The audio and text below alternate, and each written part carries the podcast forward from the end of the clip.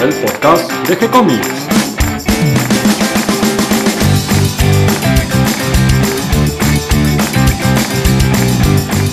Muy bienvenidos a un nuevo episodio de G-Comics, el podcast donde hablamos de todas las técnicas necesarias para realizar un cómic, cómo dibujar un manga y todo el conocimiento requerido para dibujar esa historieta que tenemos dando vuelta en la cabeza.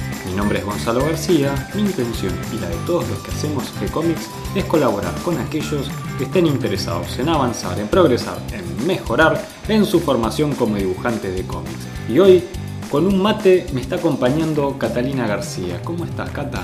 Bien, muy bien, muy contenta hoy porque tengo varias noticias para contarles y también muy contenta por estar compartiéndoles el podcast del día de hoy porque vamos a estar compartiendo la meetup junto a Diego Agrimbau, un gran guionista que estuvo en la meetup, en la número 15, en la, meetup anterior, la última que tuvimos, nos dio unos consejos muy buenos, muy buenos y estoy muy contenta de poder compartírselos hoy. Creo que es una charla que salió muy linda, con un montón de gente que se acercó a aprender, a conocer eh, el trabajo de Diego y a escuchar sus consejos, eh, esos consejos tan útiles al momento de de bajar al papel eh, las ideas que tenemos dando vueltas, ¿no? porque siempre eh, cuando comenzamos una historieta nace como una idea ahí un poco difusa, va tomando forma, pero en algún momento tenemos que empezar a, a bajarla a tierra y ese primer paso es el guion, sea un guion escrito en texto, esos guiones dibujados que solemos hacer eh, los dibujantes como para saltearnos un poco los pasos o porque nos resulta más fácil visualizarlos de esa manera, bueno, pero sí o sí tenemos que saber de estructura, de narración, de, cómo hacer interesante una historia, que la idea puede ser interesante, pero además hay que contarlo interesante. Y todos estos eh, consejos y experiencia nos transmitió Diego de una manera genial. Diego Agrimbaum además tiene una larga experiencia como profesor de guion, enseñando guion de historietas, así que es muy didáctico en su explicación, con consejos muy concretos, muy de, llevar al papel enseguida y con eh, algunos consejitos, truquitos podríamos llamarlos, que nos ayuden a, destrabarnos en esos momentos de, de falta de solución o a veces falta de creatividad. Creo que es una charla como para escuchar más de una vez. Así que bueno, si sos dibujante de historietas o guionista o querés serlo, esta es una charla que no te puedes perder. ¿Qué otras novedades tenemos para este, este fin de semana? Bueno, hablando precisamente del taller de Agrimbau, tenemos un nuevo cómic con un alumno de Agrimbau. Eh, yo me enteré justo hoy a la mañana que, que había ido al taller con él, que se llama Leandro Mancilla, que nos contactó porque él es guionista precisamente, y tenía una antología de varias historias con distintos dibujantes para publicar. Así que el día de ayer publicamos la primera historia que se llama La escritora, que está dibujada por Juancho Cruz Riveros, escrita por supuesto por Leandro Mancilla. Y tenemos dos historias más que iremos publicando. Una es eh, dibujada por Andrés Ayoko y el otro por Matías Gianportoni. Eh, además quería comentarles que el día de hoy comenzó la BA Historieta, que es la el evento de Bahía Blanca, que se hace hoy, mañana y pasado, del 16 al 18 de agosto. Eh, va a haber un montón de talleres, un montón de charlas, eh, así que los que estén cerca y puedan participar, acérquense. Vos tenías ganas de ir, pero el precio de, los pasajes te, te hizo abandonar la idea. Me asustó, sí, me asustó el precio de los pasajes. Después descubrí que estaba el tren para ir a Bahía, Blanca, pero no me daba el horario, el pasaje de vuelta. Así que bueno, tuve que desistir de, este año ir a Bella Historieta. Espero que el próximo año pueda asistir. Me voy a organizar un poquito mejor. y después, hablando un poco de los eventos, estoy muy, muy, muy contenta y emocionada de, haberme enterado del nuevo invitado que tiene la Crack Pam Boom para octubre. Es Paolo Elautieri Serpieri. Sí, el, el dibujante de Morbus Gravis no solo dibujante, sino también eh, creador de, la historia, de la idea, del guion. de Druna, ¿no? Claro, sí, un gran, gran dibujante, sobre todo, ¿no? Un, monstruo dibujando, pero además de que dibuja monstruos, este, también hace chicas muy bonitas eh, y creo que es eh, su, punto más, más, fuerte, ¿no? Es por uno de los que se destaca entre los dibujantes italianos y tiene una cantidad enorme de fans. Tenemos un podcast que realizamos sobre su trabajo hace ya unos cuantos, cuantos meses, así que lo pueden buscar. Ya estoy practicando italiano para poder hablarle un rato a él. Y también entre las novedades, eh, también al día de ayer se inauguró una nueva sede de la revistería, la comiquería tan conocida, eh, una nueva sede en Morón. La revistería es una comiquería que en la Comic Con de San Diego ganó el premio Eisner a la mejor comiquería, así que lo felicitamos y, estoy muy contenta de, que una, una, comiquería pueda poner varias sedes, ¿no? Sí, otra forma más de difundir la historieta y acercar los creadores a los lectores, así que genial. Sí, así que felicitaciones para los chicos de la revistería. Y por último, antes de pasar a la meetup, quería comentarles que ya tenemos anunciada la próxima meetup. Ya tenemos nuestro artista invitado y tenemos la fecha. Va a ser el 30 de agosto, 18.30, horas, misma hora, mismo lugar, junto a Smilton Roaklassen. Creo que se dice así el apellido. bueno, Smilton, un gran dibujante de, que se especializa en trabajos de Europa, ¿no?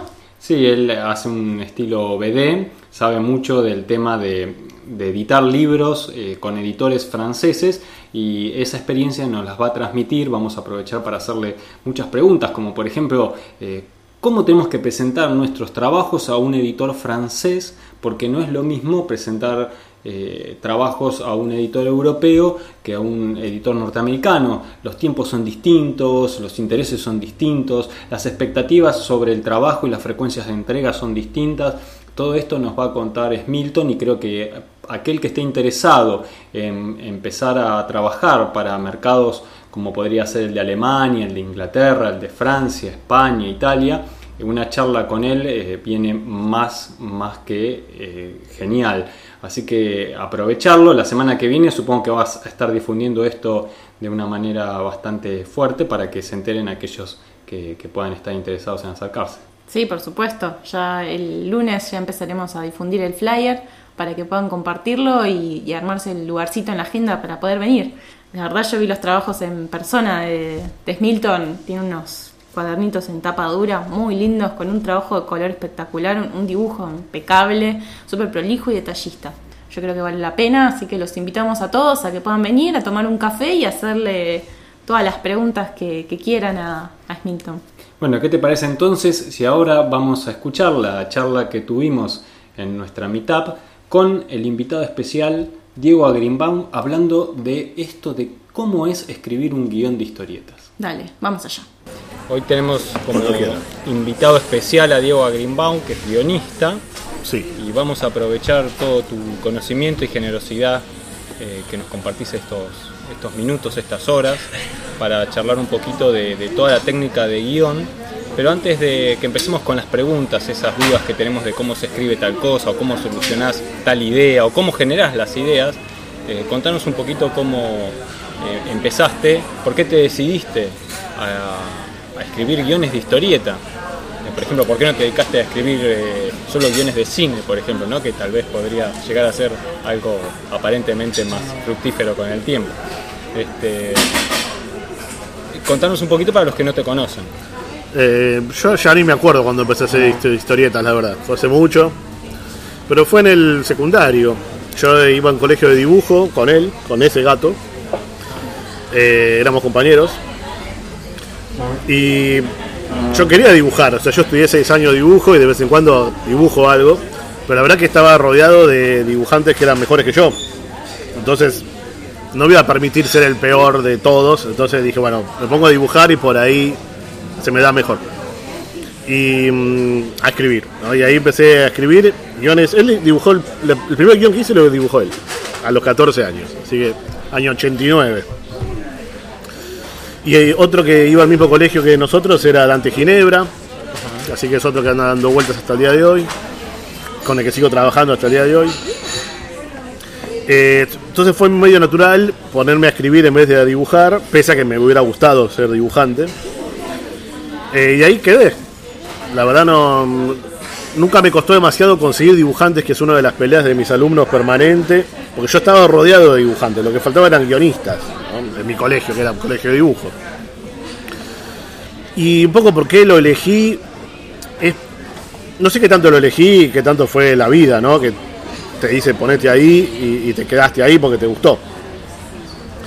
Pero sí tuve oportunidad de dedicarme a hacer guion de televisión, guion de cine, de animación, y siempre hice Como que voy, visito un poco el vecino y vuelvo. O teatro, por ejemplo. Por ahí lo que más seriamente me tomé, paralelo a la historieta, fue la dramaturgia, la escritura teatral, que fue donde más duré, estudié y todo, pero volví. Siempre volví a la historieta.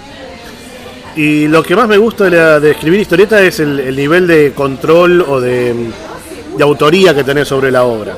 Si sos guionista de cine, vos no sos el que decide lo que hay que hacer con la película. Lo que, el que decide es el director. Entonces lo que me pasaba escribiendo cine o televisión era que yo quería hacer las cosas como yo las había escrito y enseguida me ubicaban, ¿no? Tipo, no, eso lo decide el director. Y después ver que por algo que vos escribiste, si gana un premio, el que lo recibe es el director también. Y vos estás tipo, no es mío eso que yo mismo escribí, que yo inventé.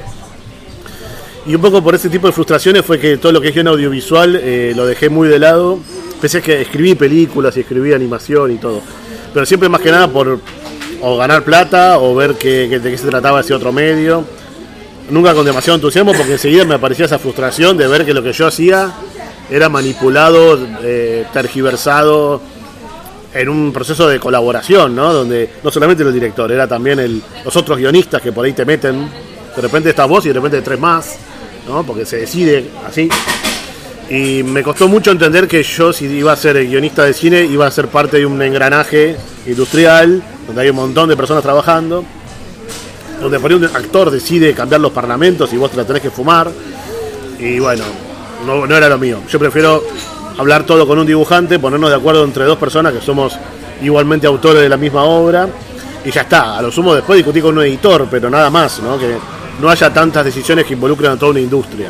O sea que lo que te gusta de la historieta es eh, ese control y, y esa mm, eh, propiedad que tenés sobre la, la idea. Que sos el creada. autor, vos decidís lo que estás haciendo. Claro. Podés ceder ante un editor o lo que te están pidiendo, pero no deja de ser algo que firmás vos y sos el responsable. Si es mala y si es buena, ¿no? Pues si es mala también vos sos el que pone la carita. No, si una película es una porquería, sos el guionista ahí, podés escabullirte, porque el último los tomatazos se los va a ligar el, o el actor o el director. ¿no? Pero lo lindo de la historieta es que vos sos el autor, está tu nombre ahí, ¿no? Apareces en la portada. Sos responsable. Sos el responsable, para bien y mal. Y eso es lo que a, a mí me interesaba de la historieta, que fuera un medio visual, que se pudieran ver las cosas que yo inventaba, en colaboración con los dibujantes, pero que eh, yo no poder esquivar las balas, digamos, que si había cosas mal hechas tener que hacerme cargo y si había cosas bien hechas, ganarme también los elogios y que no suba el, el director y vos desde abajo aplaudiendo, ¿no? Eso es lo que para mí tiene la historieta de interesante. Que por ahí también lo tiene la literatura, que por eso otra cosa por la que también anduve dando vueltas. Pero le faltan los dibujitos, le falta lo visual, que es lo que a mí más me, me atrae. Claro, es que si a vos te gustaba dibujar, o si te gusta dibujar, y tenés esa, esa visión ¿no? de- del dibujante, que no, lo ve, tan abstracto, sino casi como una película en la cabeza, eh, claro, eh, te gusta que, esté dibujada la, historia. Em, vamos un poco al proceso creativo. Eh, ¿Cómo se te ocurren las ideas? ¿Cómo generas ideas? Y de ahí cómo las vas bajando a un guion y posteriormente cómo haces para interesar a los dibujantes en tus ideas. Los engaño. ¿Se escucha? ¿Están todos? ¿Se escucha bien? Pueden preguntar todos también, ¿eh? Yo voy preguntando, pero Yo una cosita, quería preguntar eh, cuál era esa escuela de dibujo que vos. El Fernando Fader, Ah, la FADA. colegio secundario, ¿no? Sí, sí, sí. sí. Eh, que podía ser alguna de esas. Sí, yo era de Flores, vivía cerca, me gustaba dibujar, fui a parar ahí. Después conocí a ellos y por culpa de ellos no soy dibujante, porque ellos dibujaban mucho mejor. Entonces digo, Casi somos compañeros. Ah, ¿sí? entre la FADA y la Ragio, finalmente la por- Ragio. Mirá. Eh, bueno, el Fader eh, podría ser una revista entera de egresados del Fader historietistas, hay, muchísimos. ¿eh? muchísimos, sí. Está de Ignacio Minaberri, a Paula Zucco, a Camila Torre Notari, Tomás Zaira, eh, Dante Ginebra, bueno, un montón.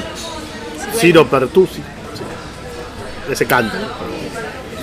Eh, en cuanto a tu pregunta, yo tengo una especie de archivo de ideas. Me aprendí con el tiempo a hacer una especie de burocracia de las ideas, de no tirar ninguna, de no descartarlas y tampoco anotarlas en un cuadernito que se podía perder. Porque perdí cuadernitos con ideas y es muy doloroso tener todas las ideas de un año en un cuaderno que perdés. Después tenés que estar recordando cuáles eran las buenas. Eh, entonces tengo una especie de archivo eh, digital donde voy acumulando todo. ¿Cómo lo organizas eso? ¿Qué, qué- tenés un, en Fui el pasando, Drive, en el Google Drive. Sí, fui pasando por diversos estadios de burocracia. Ahora estoy en una que es completamente contraproducente. O sea, que no la recomendaría. Traté de sistematizarlo lo más posible y me terminó siendo un monstruo horrible que no me sirve para nada. Eh, al principio era lo que debería estar haciendo ahora también, que era por año. Entonces ponía año 2019 y abajo iba anotando las ideas que se me ocurrían del año. No tiene sentido, porque no es que me sirve de algo saber de qué año es una idea, ¿no? Sería, hubiera sido mejor anotar por género, por ejemplo. Pero no, lo anotaba por año. Lo que me exigía, cada vez que buscaba una idea, tenés que ir leyendo todo. No puede hacer ningún tipo de criterio de búsqueda, ¿no? Tenés que leer todas para encontrar una. Pero eso servía, porque eventualmente encontraba una que de la cual me había olvidado y la usaba. El caos era útil en ese caso. Pero intenté hacer algo así, como que sirviera con criterio de búsqueda, eh, Voy a por poner género. por ejemplo. ¿Qué? Etiquetas, por ejemplo. Algo así. Me hice un Excel. Donde podía poner atributos tipo extensión, dibujantes posibles, eh, género y un montón de una maquinaria maravillosa que básicamente yo iba a tener que poner. Necesito una idea así. Me iban a salir cuatro maravillosas ya hechas, ¿no? Como el guion escrito. Lo siento que al final no termina funcionando porque es, es sumamente burocrático.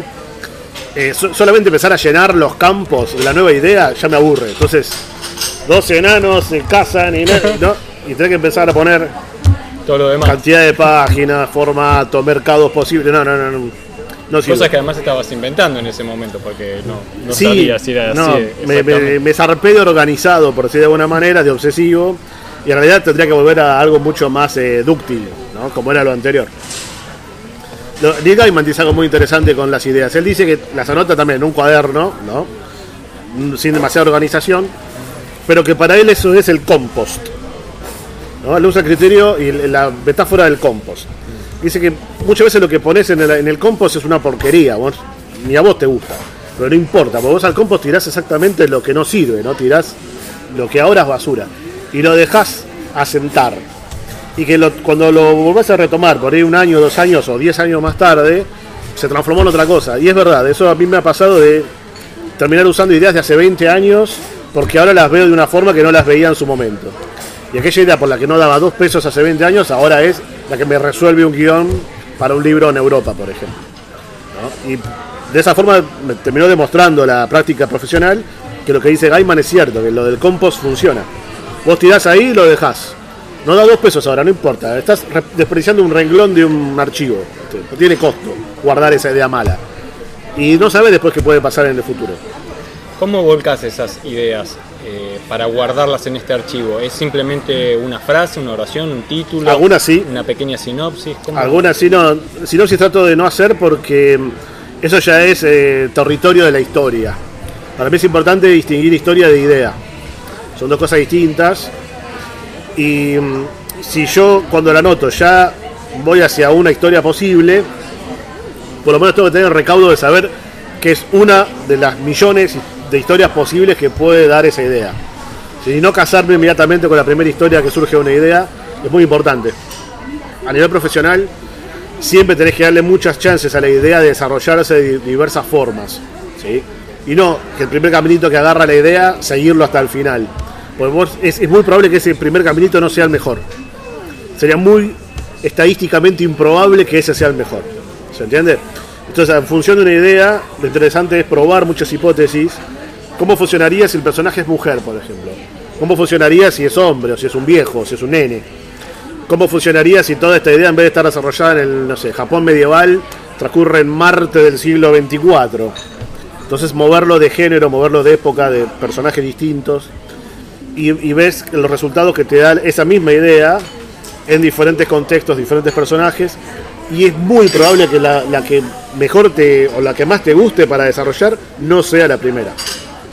Por eso hay que darle oportunidades, varias. Y por eso al anotar la idea, trato de dejarla en abstracto, a lo sumo pon- pongo un par de posibilidades, pero no, no avanzo mucho, porque ese es, es otro trabajo. Eh, ¿Anotás ideas que se te van ocurriendo así a lo largo del día mientras estás haciendo, lavando los platos, por ejemplo? ¿O eh, usás algunas técnicas? Lavando o- los platos así, divertido, ¿no? El detergente, los guantes, ese. Suelen eh, aparecer muchas ideas ahí, bajo la ducha también. Nunca sabes, aparecen en cualquier lado, sí. Claro, pero ¿estás así a la casa de las ideas que aparecen o eh, también eh, usás algunas técnicas como para generar ideas? Las dos cosas. Yo por un lado tengo todo este acervo grande ya de muchos años de, de ideas a las cuales las pinto de gris cuando las hago. Entonces si esa idea termina siendo un libro, para que no estorbe ahí con su presencia, la pinto de gris, ¿no? Ya está, ya se hizo esta. Eh, después, ¿qué me habías preguntado? Yo me olvidé. Si usabas alguna técnica, si querés contarnos alguna técnica. Ah, para sacar Porque, ideas. Claro, como vos das los talleres de, de guion, eh, conozco algunos ejercicios que sé que das que, que son muy lindos. Eh, contanos alguno que sirve para generar alguna idea o desarrollar una idea de un guion. Eh, tengo un montón. Uno de los que mejor eh, resultado da, que lo doy en las primeras clases del taller, porque lo puede hacer cualquiera sin ningún tipo de práctica de guion previa, es hacer una columna de personajes arquetípicos de la historieta. O sea, los que vemos de- desde toda la vida, ¿no? Que puede ser desde astronauta, demonio, ángel, eh, el que uno quiera, caballero medieval, guerrero sumerio, póngale que uno quiera, de- detective de la serie negra, eh, robot. Y después, a continuación, en una segunda columna, el mundo a que cada uno de esos personajes pertenece. Tenés cowboy, lejano oeste. Si tenés eh, detective de la serie negra, no sé, Chicago de los años 30. Tenés que adjudicarle un lugar, ¿no? Guerrero medieval, castillo, o no sé, cruzada, o algo por el estilo. Y después lo que hay que hacer es empezar a moverlos del lugar, a cruzarlos, ¿no? Entonces te va quedando detective de la serie negra en cruzada. ¿no? Y vos decís, pero ¿cómo? No puede ser. Por ahí es donde aparece el momento creativo de todo guionista que debería poder ejercitar, cómo concilias un detective clásico de gabardina y sombrerito en una cruzada medieval. Entonces ahí es donde tenés que empezar a manejar la creatividad. Tenés varias formas de lograrlo. Por ejemplo, una es diciendo, bueno, le doy la función de detective a un personaje que esté dentro de las cruzadas, que por ahí tiene que investigar, no sé, asesinatos o algo específico en la época medieval, que podría terminar resultando una historia como El hombre de la rosa, por ejemplo, que si la leyeron, es una historia detectivesca policial en, el medioevo. Si es al revés y me termina Caballero Policial en Chicago los años 30, ¿no? ley seca, mafia, y un guerrero medieval ahí. Bueno, ¿cómo concilio otra vez ese, esa unión creativa? ¿no? Y ahí es donde tenés que empezar a pensar algunas otras estrategias. Puedo poner una especie de guerrero y transformarlo en un matón mafioso que usa técnicas medievales de tortura para sacarle información o torturar gente, cosa que hacen los mafiosos casi eh, consuetudinariamente, ¿no? Entonces, el tipo es experto en torturas y te aplica, no sé, el, potro, todas las cosas horribles medievales y puede dar un personaje. O si literalmente pongo un guerrero medieval en, en los años 30 en Chicago, bueno, tengo que empezar a hablar de justificar viajes en el tiempo, por ejemplo, ¿no? Y, y toda la historia se me va para otro lado. Pero bueno, este ejercicio de mezclar épocas y personajes a la carta, ¿no? Uno pone los personajes que se le canta. Eh, suele dar muy buenos resultados y es muy raro que no funcione. ¿sí? Y lo sigo usando hasta el día de hoy, es muy práctico. Por ahí, cuando yo lo hago, no me, no me pongo extremos muy lejanos, no me pongo, no sé, psicólogo de Villa Crespo, cavernícola de Cromañón, porque me queda psicólogo en Cromañón y se me recomplica, ¿no? Cavernícola en Villa Crespo. Entonces lo que hago es hacer por ahí eh, este mismo ejercicio, pero acotado, por ejemplo, en tiempo y espacio. Sí, bueno, todos personajes de Buenos Aires actuales ahora. Entonces, por ahí está psicólogo Villa Crespo, pero también está, no sé, eh, hacendado millonario en Recoleta. Entonces, por ahí los muevo y me queda el psicólogo en Recoleta y tengo que andar pensando por qué está ahí. O pibechorro de la La cava. del hotel es un poco así, ¿no? ¿Cuál? Eh, La del hotel, eh, el hotel en Córdoba. ¿Es de hotel? Sí, pero de la realidad. Claro, está el Che Guevara. Sí, pero eso pasó. No quiero spoilear. Ah, Claro, ¿pasó? eso es, son- es todo basado en hechos reales. Ah, pensé que, pensé que era ficción. Eh, parece, pero no. Parte de la gracia de esa historia era que, o sea, a mí se me ocurrió leyendo el diario. Eh, una noticia que más o menos cubría el hecho que el Che Guevara vivía en Córdoba de chiquito con el padre. El padre era de una asociación antinazi en la plena Segunda Guerra Mundial y se dedicaba a hacer inteligencia para los aliados en, en Córdoba. Y ahí leyendo vi que llevaba al Che, que era un adolescente, a muchos de estos viajes por, por el interior de Córdoba. Y dije, bueno, esta es una historieta que está pidiendo ser eh, hecha, ¿no? De el nazi, el, el Che Guevara de 14 años persiguiendo nazis en la Segunda Guerra Mundial. Y eso es un hecho de la vida real, digamos. Después todo lo que pasa No es... tenía idea. Sí, parece hecho por este. Sí, sí, sí, Che Guevara con nazis, ¿no? Sí, sí, sí. Bueno, ahí diste otra técnica que es eh, las noticias del diario, ¿no? Sí, claro. Un buen lugar para, para inspiración. El problema con la noticia del diario es cuando es muy evidente que esto podría ser una historieta y que tenés que apurarte porque hay seguro 24 más al lado tuyo que están haciendo lo mismo. Entonces medio... Sí, y yo lo que recomiendo es por ahí, si lees el diario de hoy, está, pasa esto, ¿no? Que salimos todos a escribir la misma historieta porque por ahí es muy evidente que hay una historieta por hacerse ahí. Una mejor por ahí, o, o que menos probable que haya más gente haciendo lo mismo, es agarrar diarios antiguos. Sí, que por ahí ya se olvidaron que no, ya sabes, te consta si se hizo o no una historieta con eso y tenés pues, la, la posibilidad de hacerlo. Yo tengo anotadas y noticias de diario de hace muchos años que las fui anotando, un poco así, por el compost este de, que- de que hablaba Gaiman, ¿no? de dejarlas ahí que se, se maceren. Me acuerdo una del año de los, del Father, del- de, los de los 90, que era unos tipos eh, mafiosos, así, no sé, delincuentes del conurbano, que se les había muerto uno en un enfrentamiento y habían detenido un. habían tomado un colectivo con todo el pasaje encima, subieron el cajón y encañonaron al chofer para que lo lleve al, al funeral. Los tipos hicieron un funeral de prepo, digamos, ¿no? Encañonaron a todo el mundo, a los, al- los tipos del cementerio y todo, para enterrarlo al, al suyo que había muerto en el enfrentamiento. No, y eso estar en un bondi que te suban, todos tipos armados con un cajón para llevarlo llorando, ¿no? Llevar al muerto de prepo a un funeral, dije, eso fue una noticia hace 25 años, y la guardé, dije, esto es muy bueno, en algún momento esto tiene que poder ser un- una historieta. Claro. Todavía no se hizo, está ahí macerándose. Bien. Eh, ¿Cómo pasás de la idea al guion? ¿O qué proceso haces? Para mí ese es el proceso más importante. ¿Dividís en páginas? Eh, Eso más adelante. A ver, ¿cómo sería? El Si paso divido- a paso, así brevemente, no la receta. Sí. Si divido en páginas es porque probablemente ya esté. Ya estoy convencido de cuál va a ser la historia. ¿no? Pero ese es un paso ya bastante tardío. Yo desde que tengo la, la idea lo que trato de ver es esto que te dije primero de cuántas posibilidades tiene esta idea. ¿sí? Lo que hago es formular hipótesis. Bueno, ¿qué pasa si el personaje es tal? O si es mujer, o si es un nene, o si es, eh, son tres en vez de uno solo. ¿Qué pasa si lo traslado a esta época o a este momento o a este lugar?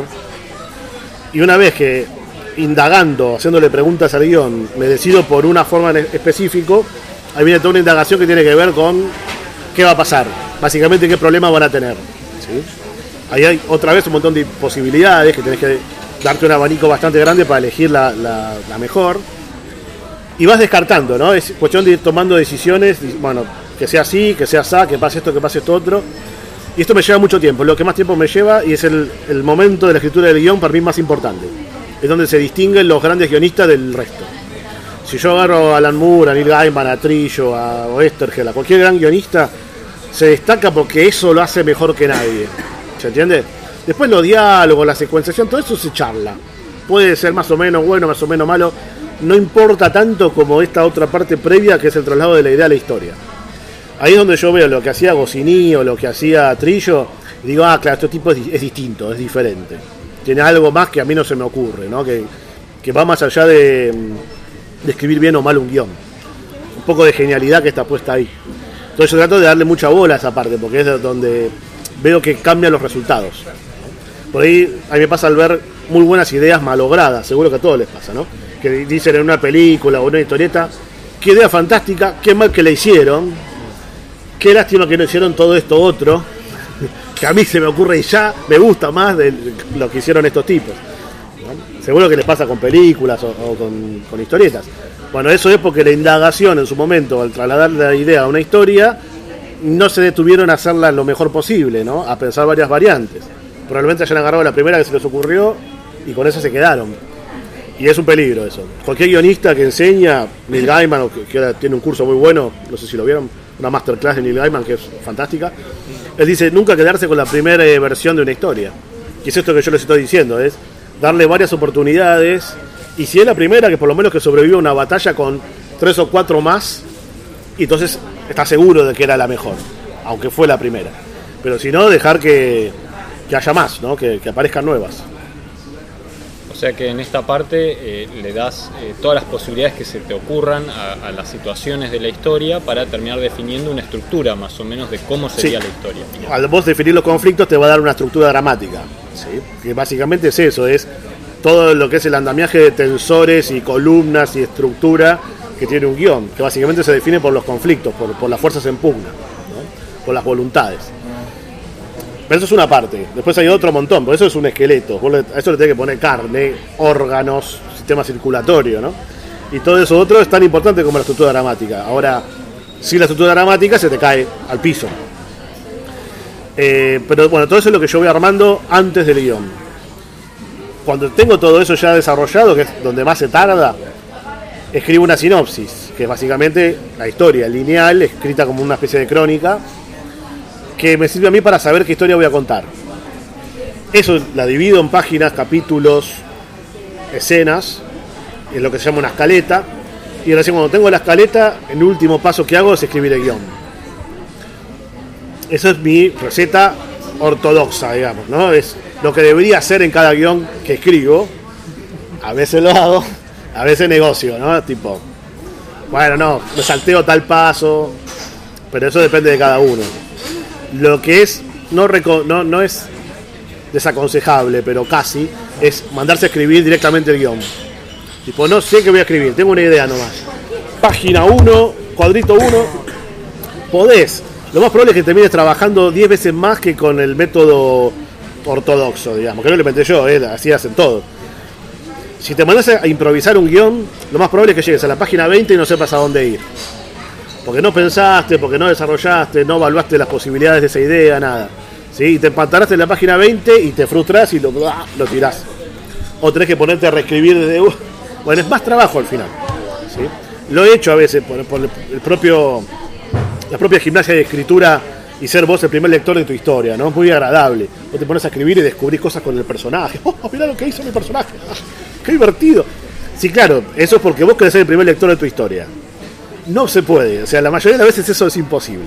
Entonces tenés que planificar, desarrollar, hacer un mapa de tu propia historia y después recorrerlo, ¿sí? Pero sí, vos ya escribís y sabés cómo es el final y ya te lo auto-spoileaste. Pero bueno, eso es, la, eso es lo profesional. Así se hace. Ahí nombraste los personajes. ¿Haces algún trabajo aparte de estudio de los personajes? Eh, No sé, armás fichas, eh, estudias cada personaje en particular de alguna manera. Eh, lo hacía. Últimamente lo hago mucho menos. Por una recomendación de un editor que me hizo una vez y me quedé regulando y terminé dándole la razón. ¿Qué pasa? Vos este editor, un editor muy importante francés, si vos ibas con la muestra típica que hacemos todos los historietistas para tratar de vender un libro, y vos le ponías, bueno, esta es la historia de dos enanos que se quieren cazar un dinosaurio. Enano 1 se llama Grook, es así, así, así, la madre era psicóloga, le pegaba de chiquito, y vos haces todo una ficha de ese personaje, y del otro y del otro, el tipo agarraba así y te decía, no la quiero leer. No, pero no leíste nada, no viste los dibujos, no la quiero leer porque tenés ficha de personaje. ¿Qué problema hay?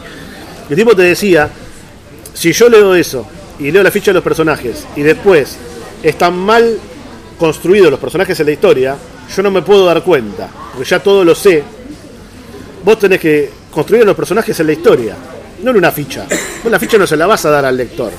Todo lo que te entere del personaje tiene que surgir de la propia historia. Y si no surge es porque no hace falta. Y si no lo pusiste decía falta, está mal la historia, no el personaje. ¿Se entiende? Sí. Y me quedé con el tipo, lo miré y le dije, tenés razón, tenés razón. Entonces vos podés escribir para vos si querés un desarrollo del personaje, el pasado, quién es el primo segundo, pero después en lo que vas a, a escribir tiene que estar en, en la sinopsis, tiene que estar en el guion, no en una ficha. Porque si no está en el guion, no aparece. como para generar consistencia en la historia o en el personaje, pero no, no siempre es necesario que el lector se entere, digamos. Claro, pero eso vos lo tenés que poner como un proceso previo en, en tu cuadernito. Bueno, yo escribo en un cuaderno, ¿no? Eso por ahí lo desarrollo en un cuaderno. Pero después es un poco engañoso porque vos no sabés qué de tanto de todo lo que vos pusiste en ese cuaderno, qué tanto estás transmitiendo en la sinopsis o en el guion. Tenés que tener una vigilancia muy estricta de eso. Porque vos por ahí pensás que tu lector re sabe quién es tu personaje, pero no vos sabés porque escribiste todo eso. Pero es muy difícil mantener esa vigilancia de cuánto eso se traslada al guion que estás haciendo. ¿Se entiende? Entonces muchas veces conviene directamente no hacer eso. Y si se desarrolla el personaje, que se desarrolla dentro del guion directamente, en la sinopsis. Y si se está desarrollando demasiado porque estás contando que es el primo segundo, lo más probable es que no lo tengas que hacer, ni en la ficha, ni en el guion. ¿Se entiende? Sí. Entonces yo lo solía hacer. Hoy por hoy procuro hacerlo lo menos posible y si lo hago, que sea una escena, que sea algo que va a estar en el guion. Si no, no. Bien. Bien. El otro paso, tenés el guion hecho. ¿Cómo convences a un dibujante de, eh, de que se interese por tu guion para dibujarlo? Bueno, ahora pienso que debe ser mucho más fácil, ¿no? Pero en los primeros A veces. Debería. Eh, yo te dije, yo nunca tuve ese problema, la verdad. Tuve, tuve mucha suerte en ese sentido. De venir de un colegio donde eran todos dibujantes y yo era el único que escribía, ¿no? Y bueno, como se me, se me dio fácil. Yo en los 90 tenía un, un fanzine, que era Arcanov, era yo y 18 dibujantes. O sea, nunca... Pero sé que Era es el una- paraíso. Sí, para mí era lo normal, ¿entendés? Eh, claro, bueno, me odian todos, me odian todos. Pero es la verdad. Eh, sí me pasó después más adelante que tenía, siempre tuve dibujantes alrededor, pero por ahí el que yo quería no me daba bola porque era muy estrella y yo no, entonces era como, dibujame el guion, no, después. De todas formas, en un momento, cuando empecé, por ejemplo, Hipóliti, dibujante con el que yo trabajé mucho, él tenía mucha más experiencia que yo, un tipo más grande, que había trabajado con Trillo, todo. Entonces, para mí era mostrarle, era tipo, por favor, dibujame. Y ahí lo, para ahí lo que le podría recomendar a mm, que le digo a mis alumnos y a, a los demás es, por un lado, tratar de lo que vos le des al dibujante para que evalúe, que sea lo más respetuoso posible del tiempo que va a tomar en leerlo. Yo creo que, no un dibujante, cualquiera al que vos le des un guion para leer, que esté mal escrito, con falta de ortografía, que sea descuidado de la atención del otro. Mira, te mando un guion, escribí hasta cuatro páginas y media porque después me tuve que ir a lo de mi primo, toma, lee esto. Decime si. Bueno, no. Ahí ya vas, empezás mal. ¿Se entiende? Tiene que lo que vos le demuestres a él, tiene que demostrar ese profesionalismo que vos decís tener como para que él trabaje con vos. ¿Se entiende? Si sos un chapucero y oferta de guionistas no, no, no faltan, hay un montón de guionistas que quieren a ese dibujante si es bueno, ¿sí? Y va a haber otro que va a ser más ordenado, por ahí con peores ideas que vos, pero muy probablemente elija a ese otro, ¿se entiende? Por eso, primero ser profesional, escribir bien. Si no hacemos eso de entrada, no podemos pretender nada más, ¿sí? Eh, después entender que el dibujante, dibujar lleva mucho esfuerzo y tiempo. ¿sí? Yo que dibujo lo sé, lo sufro. Yo cuando pongo un dibujito en Facebook me dicen, ah, dibujaste tus historietas, están buenos los dibujos. Digo, no, yo sé lo que es dibujar una historieta. Lo intenté muchas veces, hice historietas, publiqué historietas dibujadas por mí. Sé lo que se tarda y sé el esfuerzo que lleva. No quiero. No quiero, es un embole dibujar una historieta, es mucho trabajo. Quiero seguir escribiéndolas y dándoselas a los dibujantes que lo hacen más rápido y mejor que yo. ¿sí? Es muy esforzado. Entonces, darle un proyecto a un dibujante, muchas veces los guionistas no tienen en cuenta todo ese tiempo que lleva y el, esfuerzo físico. Ah, escribí un guion de 48 páginas en una semana. Me, inspiré y me salió. Toma, dibújamelo. Toma, pim. Comprometí un año de tu vida a lo que yo hice en una semana porque me pintó. Listo, dame un año de tu vida. Acá está, hacelo. ¿Por qué? Porque somos amigos. Bueno, no, no, no funciona. Por eso yo, otra de las cosas que enseguida recomiendo es no comprometer a largo plazo a los dibujantes, algo que esté muy convencido el dibujante de hacerlo y surja de él. Si no, después es muestra. Que son ocho páginas, una sinopsis, hacela, tenemos el proyecto terminado y este proyecto vemos qué vehículo le damos. Si conseguimos una editorial, ya sea acá o afuera, si hay plata o no hay plata. Por ahí si no hay plata el dibujante acepta hacerlo igual, pero que tenga un, destino específico, que sepa que va a salir publicado, que va a tener una vida esa historieta, que no va a quedar en el cajón del guionista. ¿sí? Entonces también muchas veces de parte del guionista uno, el dibujante suele esperar un plan, tipo un buen guion y una razón. Esa razón sería por qué te voy a dibujar tu guion. Guiones buenos tengo varios que me dieron, varios guionistas. ¿Por qué voy a elegir el tuyo por sobre los demás? ¿Cuál es esa razón adicional para elegir el tuyo? Y por esa razón adicional es mirá, yo estoy muy comprometido a mover este proyecto, voy a viajar a España, por ejemplo, a mostrarlo, o tengo contactos, mis amigos de Pirulito, de Pirulita, que me va a ayudar a vender este proyecto en el exterior y a tratar de conseguir un manguito, un euro, algo. O, so- no sé, por ejemplo, el Hotel de las Ideas me dijo que quiere publicar un libro mío. Por ahí es mentira, ¿no? Pero tienes que darle una razón, algo con lo cual él te elija vos porque le estás dando una seguridad sobre qué va a pasar con ese trabajo. ¿Se entiende? Sí. Y después lidiar con que el dibujante no te manda las páginas, no es lo que se quejan todos los guionistas. No me, no me dibuja el dibujante, me colgó el guion, hizo la mitad y no dibujó más nada. Me sé todo, todo, todas las quejas, me las conozco de memoria, o porque las sufrí, o porque las sufren mis alumnos.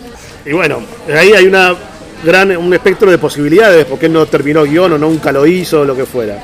Una muy común que uno suele subestimar es la inseguridad del dibujante. Yo lo sé porque los conozco bien a los dibujantes. ¿Qué hace? Uno le da guion al ¿Cuál de dibujante todas las inseguridades? y que no le gusta lo que está haciendo. No le gusta. Vos le das el guion. No está fascinado con lo que dibuja el tipo, ¿no? Pero el tipo no está fascinado con lo que él mismo dibuja. Vos le das el guion, te quedás esperando, nunca te manda nada y te empieza a poner excusas.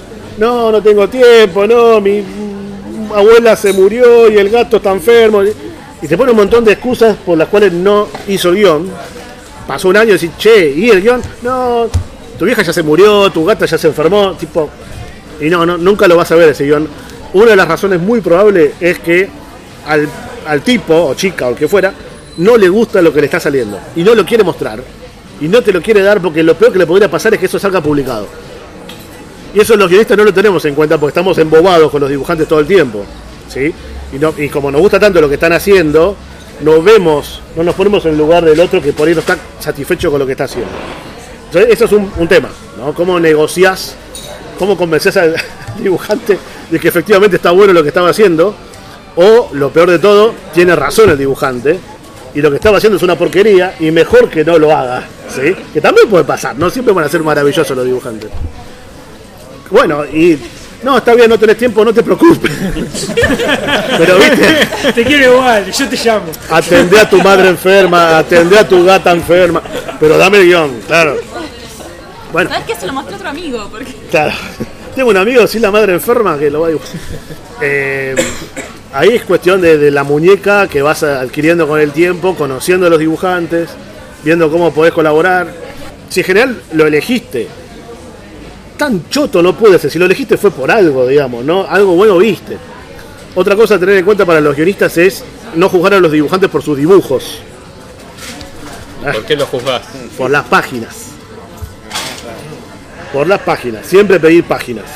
Pin-ups dibujamos todos bien. Yo dibujo unos pin-ups maravillosos, ¿no sabes? Pues estás dibujando exactamente lo que sabés que te sale. ¿sí? Cuando vos le das una página a un dibujante que dibujó toda su vida, no sé, guerreras sexys japonesas, vos, primera página, primer cuadrito, plano general de un tractor. El tipo te mira, tipo, yo dibujo guerreras sexy. Sí, bueno, pero aquí hay un tractor. Bueno, es otro universo. El historietista del dibujante. Muchas veces decide darle un guion a alguien porque vio un montón de pin-ups y de dibujitos lindos que hizo exactamente lo que sabe que le sale. En cuanto lo moves a un lugar de incomodidad donde está dibujando cosas que pide un guion, ese dibujante maravilloso cae 24 calones. Por ahí el tipo tiene seguridad en sí mismo y te los hace igual, con el tractor así, ¿no? También dibujadas las, guerreras mágicas y después todo lo demás, los fondos no existen, son tres manchas. Vos ¿qué pasó? Bueno, pasó eso, elegiste un dibujante cuando vos necesitabas un historietista. ¿Sí? Eso también es muy común, también es válido para los dibujantes, ¿no? Sepan para qué se están ofreciendo. Es muy difícil hacer historieta, es mucho más difícil que dibujar a secas. Entonces, eso es otra. Pidan páginas, pidan ver páginas. Yo noto que hay muchos buenos dibujantes, porque hay grandes dibujantes hoy en día, pero no pasa lo mismo con los guionistas. Hay como una escasez. Mirá de que llamo gremio, ¿eh? Vos me decís que hacemos muchos- acá un Sí, piquete. eh, Vos me decís que, que Un algunos piquete. dibujantes tienen muchas ofertas de, de- de guiones. Puede ser, sí, que muy buenos dibujantes tengan muchas ofertas de guiones. Pero yo noto una falta de, de buenos guionistas. Hay pocos buenos guionistas. Y a su vez, por otro lado, están muy como imponiéndose, también un poco por cuestiones propias de- del mercado, el, eh, el autor integral, el que hace su historia y la dibuja. Sí. Que no siempre es la mejor combinación. Eh, hay dibujantes que son muy muy buenos dibujando, pero no son muy buenos creando historias. Em, ¿Cómo ves todo eso vos? Y, si estás de acuerdo o no con lo que te estoy diciendo. De, de- Son dos temas, ¿no? Sí, Uno es la escasez de guionistas o de guionistas buenos Sí, y otro es el, el autor integral como la figura protagonista de la actualidad en la historieta en todo el mundo. ¿eh? En la primera yo te diría que no sé si hay pocos guionistas buenos, pero hay pocos guiones buenos. No sé si es más grave, ¿no? Pero faltan esas obras que te, te- te marcan épocas eh, con más ambición por ahí de lo, de lo acostumbrado. ¿Sabes cuándo me parece un guionista que es bueno? Cuando puede sostener un nivel determinado de calidad de historia, de, de- de contenido, como que esa historia tiene un peso propio a lo largo de varias, eh, o, una serie, o varios libros de diferentes historias, pero que todas están como acá arriba, digamos, ¿no? No que le salió una muy bien y después escribe cinco historias malas. Eso Mirá. noto que falta. Yo te puedo decir, eh, lo he pensado en algún momento, ¿no? Eh, no sé si hay mucho menos buenos guionistas que en otra época. Si vos vas a los 80 y saliendo de Trillo, de Barreiro, Robin Wood, y sí, te puedo decir Sasturain, o, o podés encontrar, no sé, Balcarce, podés elegir el que vos quieras. Pero ellos tres estaban muy arriba. Y tenías que bajar un par de escalones para seguir sumando gente a la lista, ¿no? Yo te puedo decir que Ferrari me encanta, hay un montón. Pero Trillo, Barreiro, Wood son medio inoxidables y son tres. A ese nivel había tres. Y si vas a la época de Westergel, está Westergel solo. Nadie más.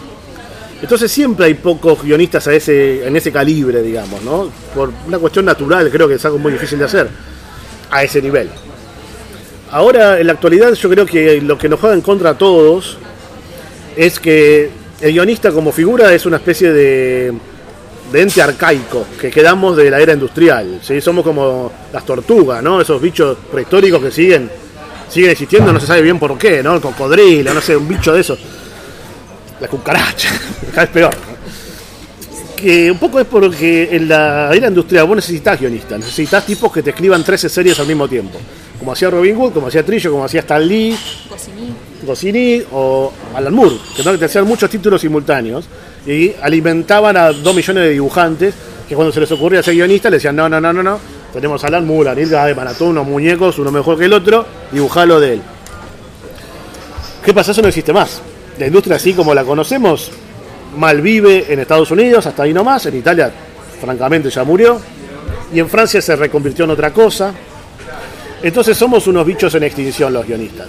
Y no tenemos esas posibilidades de desarrollo profesional durante muchos años escribiendo una enorme cantidad de guiones. Y de toda esa enorme cantidad de guiones y de repente te sale una obra maestra por década, ¿no? Es casi estadístico. te va a pasar, por más malo que sea. Eh, y eso no existe. Entonces estamos insistiendo en, en una figura, que es la de guionista de historietas, que ya no te lo demanda el medio. Al no le importa si sos autor integral, guionista o qué sé yo. Quiere una buena historia, una buena historieta, ya está. Insistimos en esta figura cuando no tenemos la- las posibilidades de desarrollo que tenían en otra época esos guionistas, ¿entiendes? Y esa es la historieta que podés, con el dibujante que aparece, con la editorial que hay. Entonces creo que un poco por eso se puede llegar a explicar la falta de obras de otro calibre, de otra ambición. Por ejemplo, ningún guionista argentino de mi generación, incluido yo, pudimos hacer una historia de más de 200 páginas. ¿Quién pudo hacer una serie como antes hacía Trillo o hacía Robin Hood de cientos o miles de páginas? Nadie, ninguno. Y eso te da, está poniendo un techo en el desarrollo tuyo como guionista de poder armar una historia en los rangos de extensión que tenía Nippur, o que tenía Alba Mayor, o que tenía el Eternauta. Nadie está escribiendo en esa extensión porque no existe la posibilidad de hacer nada en esa extensión. Entonces vos tenés como desarrollo profesional otro campo diferente. Y tenés que arreglarte con eso que hay. La otra parte de la pregunta es el autor integral. Eh, para mí no se está salvando el autor integral. Yo no soy de los que reniegan de. O no tanto, no, no reniego tanto el autor integral. Eh, reniego lo que está en Rexton, ¿no? que el autor integral es un poco el malo de la historia. Eh, para mí una de las mejores obras de los últimos años es el- La Sudestada de Juan Sáenz Valiente. Y tengo que elegir el mejor guion de los últimos 10 años, elijo ese. Y es de un autor integral. Entonces yo soy medio frío en eso. No, no, no siento mucho gremialismo por el, por el guion de historieta y guionista. A mí me importa el guion. Si yo veo que el guion de la Sudestada es una maravilla, voy a defender el guion de la Sudestada. Si lo hizo Juan Sáenz Valiente, que es un autor integral, me da lo mismo. Va, me cae mejor porque es amigo mío Juan Sáenz Valiente. Pero no, o sea, no me, no me hace, no me cambia nada si eso no es autor integral. Y si tengo que elegir otro, probablemente te diga Dona de Mir- Miraberri, de Ignacio Miraberri, que es otro autor integral, que es un fantástico guionista. ¿sí? Entonces yo no los veo como algo muy distinto a mí. Los veo como más de mi rubro que otros guionistas por ahí, que son solamente guionistas.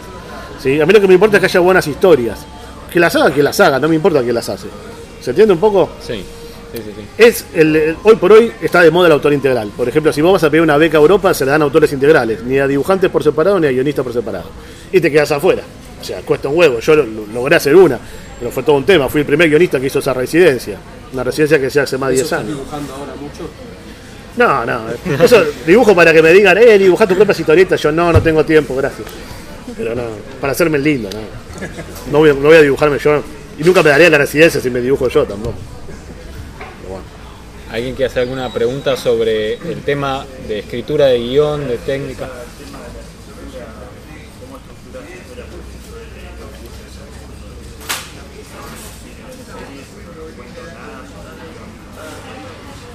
La estructura dramática es lo mismo para todo, ya sea teatro, cine, televisión.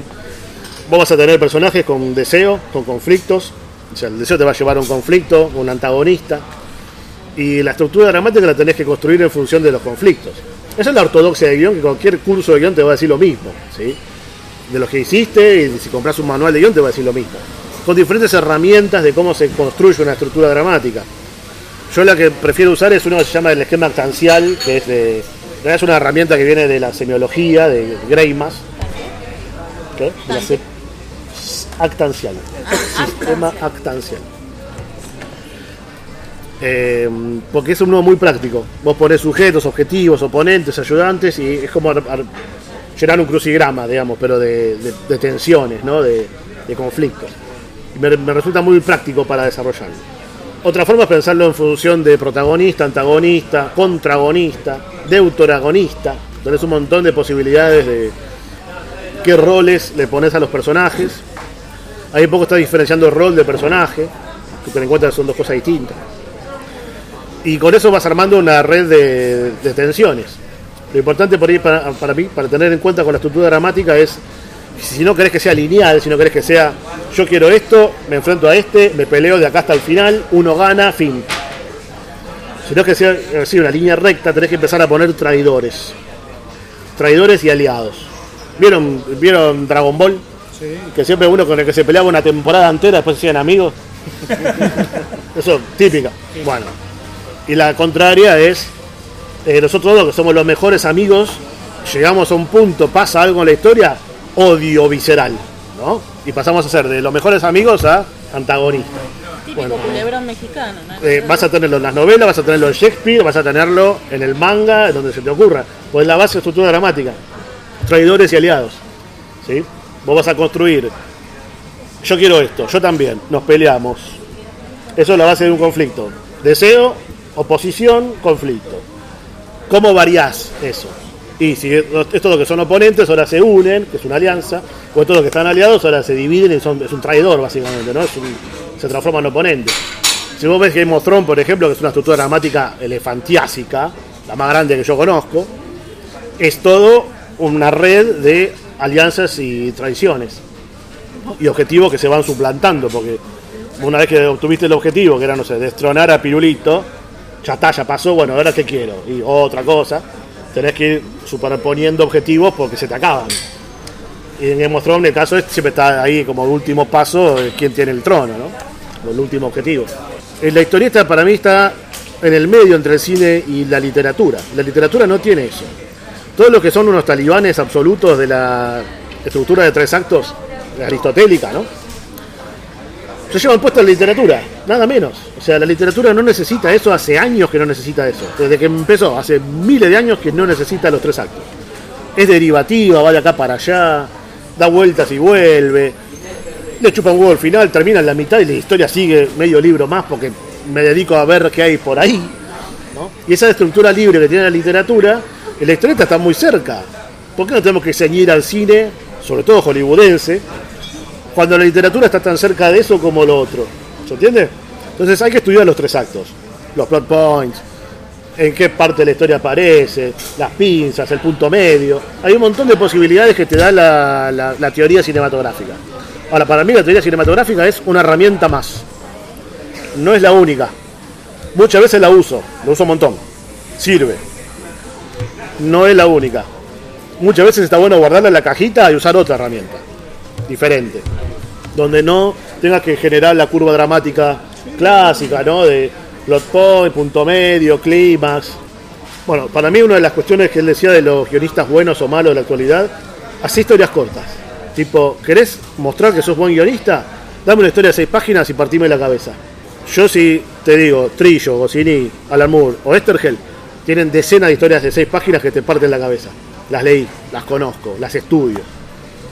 Cualquier buen guionista de cualquier época, de cualquier lugar, japonés, de donde sea, te hace historias cortas y te revienta la cabeza trompada. Porque son buenos guionistas. Entonces para mí, yo le meto mucha bola a las historias cortas, trato de hacerlas bien. Rextones son un montón de historias cortas juntas, diagnósticos. Guión- una- yo hice cientos de historias cortas para diferentes lados. Todo eso a herramienta de estructura dramática no sirve para nada, para nada. La herramienta queda en la caja, no la podés usar, no te sirve. Es otras, tenés que usar otras, sí o sí.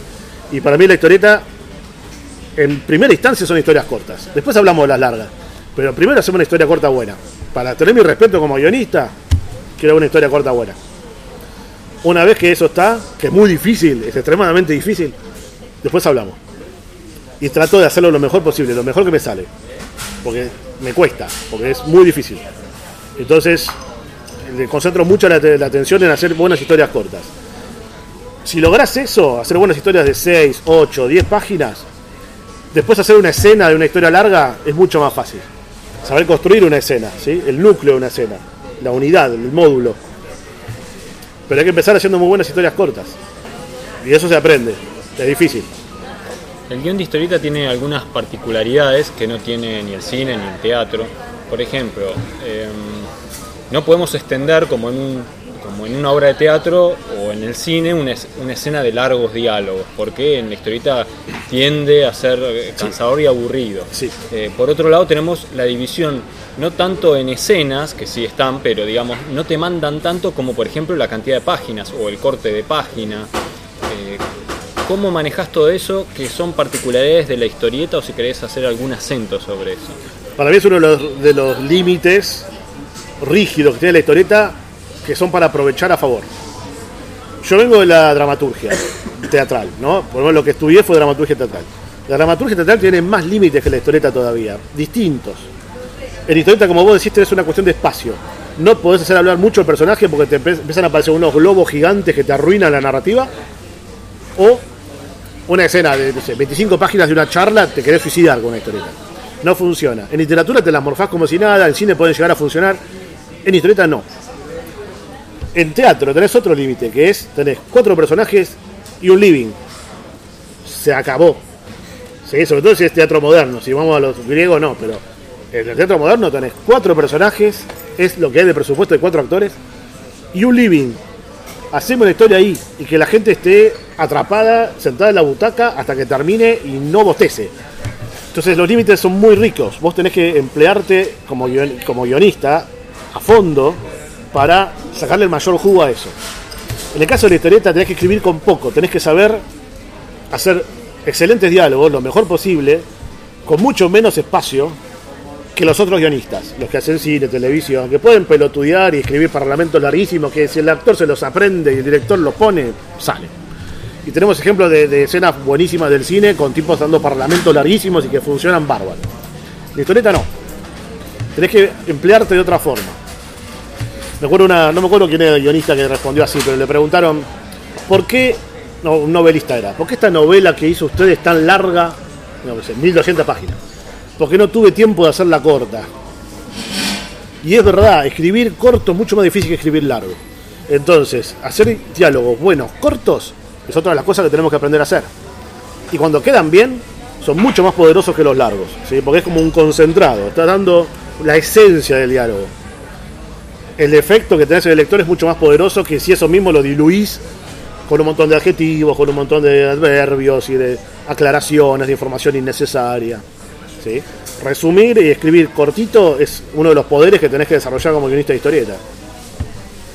Algo que nos pasa mucho cuando empezamos a escribir nuestros propios guiones o a escribir guiones de historieta para otros es eh, que los diálogos parezcan naturales, Ah. a pesar de esa brevedad, y, y además que resulte también con nuestra forma de hablar, eh, que no resulte artificial. Enseguida se nos vienen eh, la- las voces de los doblajes o de las El neutro. películas. Claro. El neutro maldito. ¿Cómo, ¿Cómo se puede hacer con, con eso o algún consejo? Es un problema permanente, permanente, no tiene solución. Eh, tenés- la solución es creativa, tenés que ser creativo. Por ejemplo, no tenemos problemas con los tonos, eso es una cuestión de tono lo que estás preguntando. Si es tono neutro, si es tono local, si es local neutro, hay un montón de tonos distintos. Si vas al neutro, es porque el género en el que estás te lo está demandando. Entonces, para nosotros es muy difícil escribir una historia en el espacio en argentino local. Si que haya astronautas en, no sé, Marte, che, boludo, vení. No, porque enseguida te- se te va la comedia. Y si es un drama, ¿qué haces? Decir, che, boludo. Entonces, el argentino tenemos una imposibilidad de escribir en tono local géneros específicos. Un policial negro en Nueva York, por ejemplo. Vas a ir al neutro. Oye, Jimmy, no, y vas a hablar como un doblaje puertorriqueño. ¿Dónde aparece la debilidad del neutro? Que se te vuelve una porquería. Especialmente las eh, inflexiones, en todo lo que son como o, exclamaciones del personaje. Recorcholis. ¿no? Y los insultos. Que es donde sale por ahí la naturalidad de, de alguien hablando. Entonces, tengo que insultar en neutro, maldito bastardo, sucia sanguijuela, ¿no? Porque no puedo poner ni pelotudo, ni forro de mierda. Tenés que empezar ni gilipollas, ni cabrón, porque cada cual tiene una, una tonalidad local. Entonces, ¿qué tenés? Los tres insultos del neutro que son una porquería. ¿no? Maldito bastardo, sucia sanguijuela. Hay tres, cuatro más y se acabó. Mierda. El Mierda. mierda es más internacional. Sí, pero lo- se puede eh, traducir en, en- Pero estamos de la mierda hasta el cuello, porque es uno de los pocos que suena natural y vale en el neutro. Entonces es- está mierda por todos lados. Después tenés hijo de puta. Hijo de puta es otro que funciona más o menos en todos los países de habla hispana, entonces va mucho hijo de puta. En las exclamaciones es mucho más complicado. ¿sí? Abrir la puerta de tu casa y hay, no sé, un monstruo tipo Lovecraft en la esquina de tu casa. ¿Qué dice el personaje? ¿no? ¿Cómo exclama su sorpresa, su. Así. ¡Pum! Mierda. Y vamos a mierda otra vez, ¿no? ¿Qué? ¿No? Pero, la, la, la- la columna era pero y tres puntitos. Toda la columna era pero, Pero yo, tres veces por página te ponían la columna, pero, pero, pero, pero, pero. Bueno, ahí está. Eh, el Hay que ser es- creativo ahí. Hay que ser creativo. Eh, yo sigo guionistas que lo hacen bien. Son pocos, como siempre. A mí uno que escribe muy bien neutro es Mauro Mantela. Ustedes lo conocen, guionista argentino, mi generación, que escribe todo en neutro, casi todo en neutro. Y escapa muy bien de este tipo de encrucijadas, ¿no? De tener que hacer expresar a los personajes.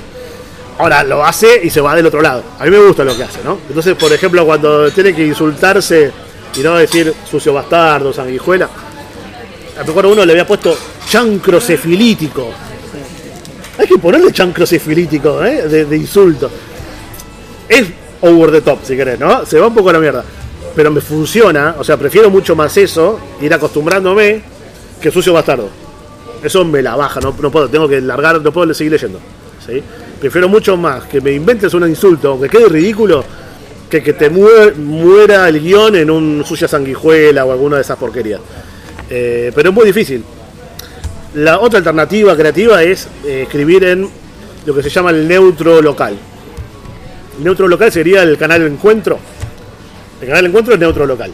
Si se fijan, hablan de vos, eh, conjugan con el vos, o sea, mirá, mirá esto. Entonces vos al personaje el espacial le decís, le haces decir, mirá esto, en vez de mira, tú ven, vos vení, dice. Pero por ejemplo no dice insultos lunfardeanos o muy, eh, rescatate vieja, no va a decir el, el coso, pero sí dice mirá, vení. ¿sí? Es un poco más natural, funciona, yo lo he empleado. Otra vez, cuando tenés que ir a exclamaciones o insultos, estás complicado. Tenés que empezar a ser creativo otra vez. ¿no? Y, o vas al chancro cefilítico, gusano de pus, creo que ve otro. que. Tenés que empezar a ver qué pones. ¿no? Lo que querés es, el asco, querés ser repulsivo, entonces bueno, tenés que buscar algo por ese lado. Pero bueno, no, no hay mucha solución, ¿eh? Es un problema que tenemos los argentinos específicamente, porque después en España ponen al, al astronauta diciendo malditos gilipollas sin ningún problema. Es lo que hay. Tal vez es una cuestión un poco nuestra en cuanto a la necesidad de expandir las posibilidades del mercado, ¿no es cierto? De que, pero Sí, no los sé de si es tiringos, real. de, ser unos tiringos de mierda. También puede ¿Por qué los mexicanos no tienen problemas, los españoles no tienen problemas? Y si vos pones a un astronauta diciendo, eh, rescatate, te suena mal. Lo hacen los otros.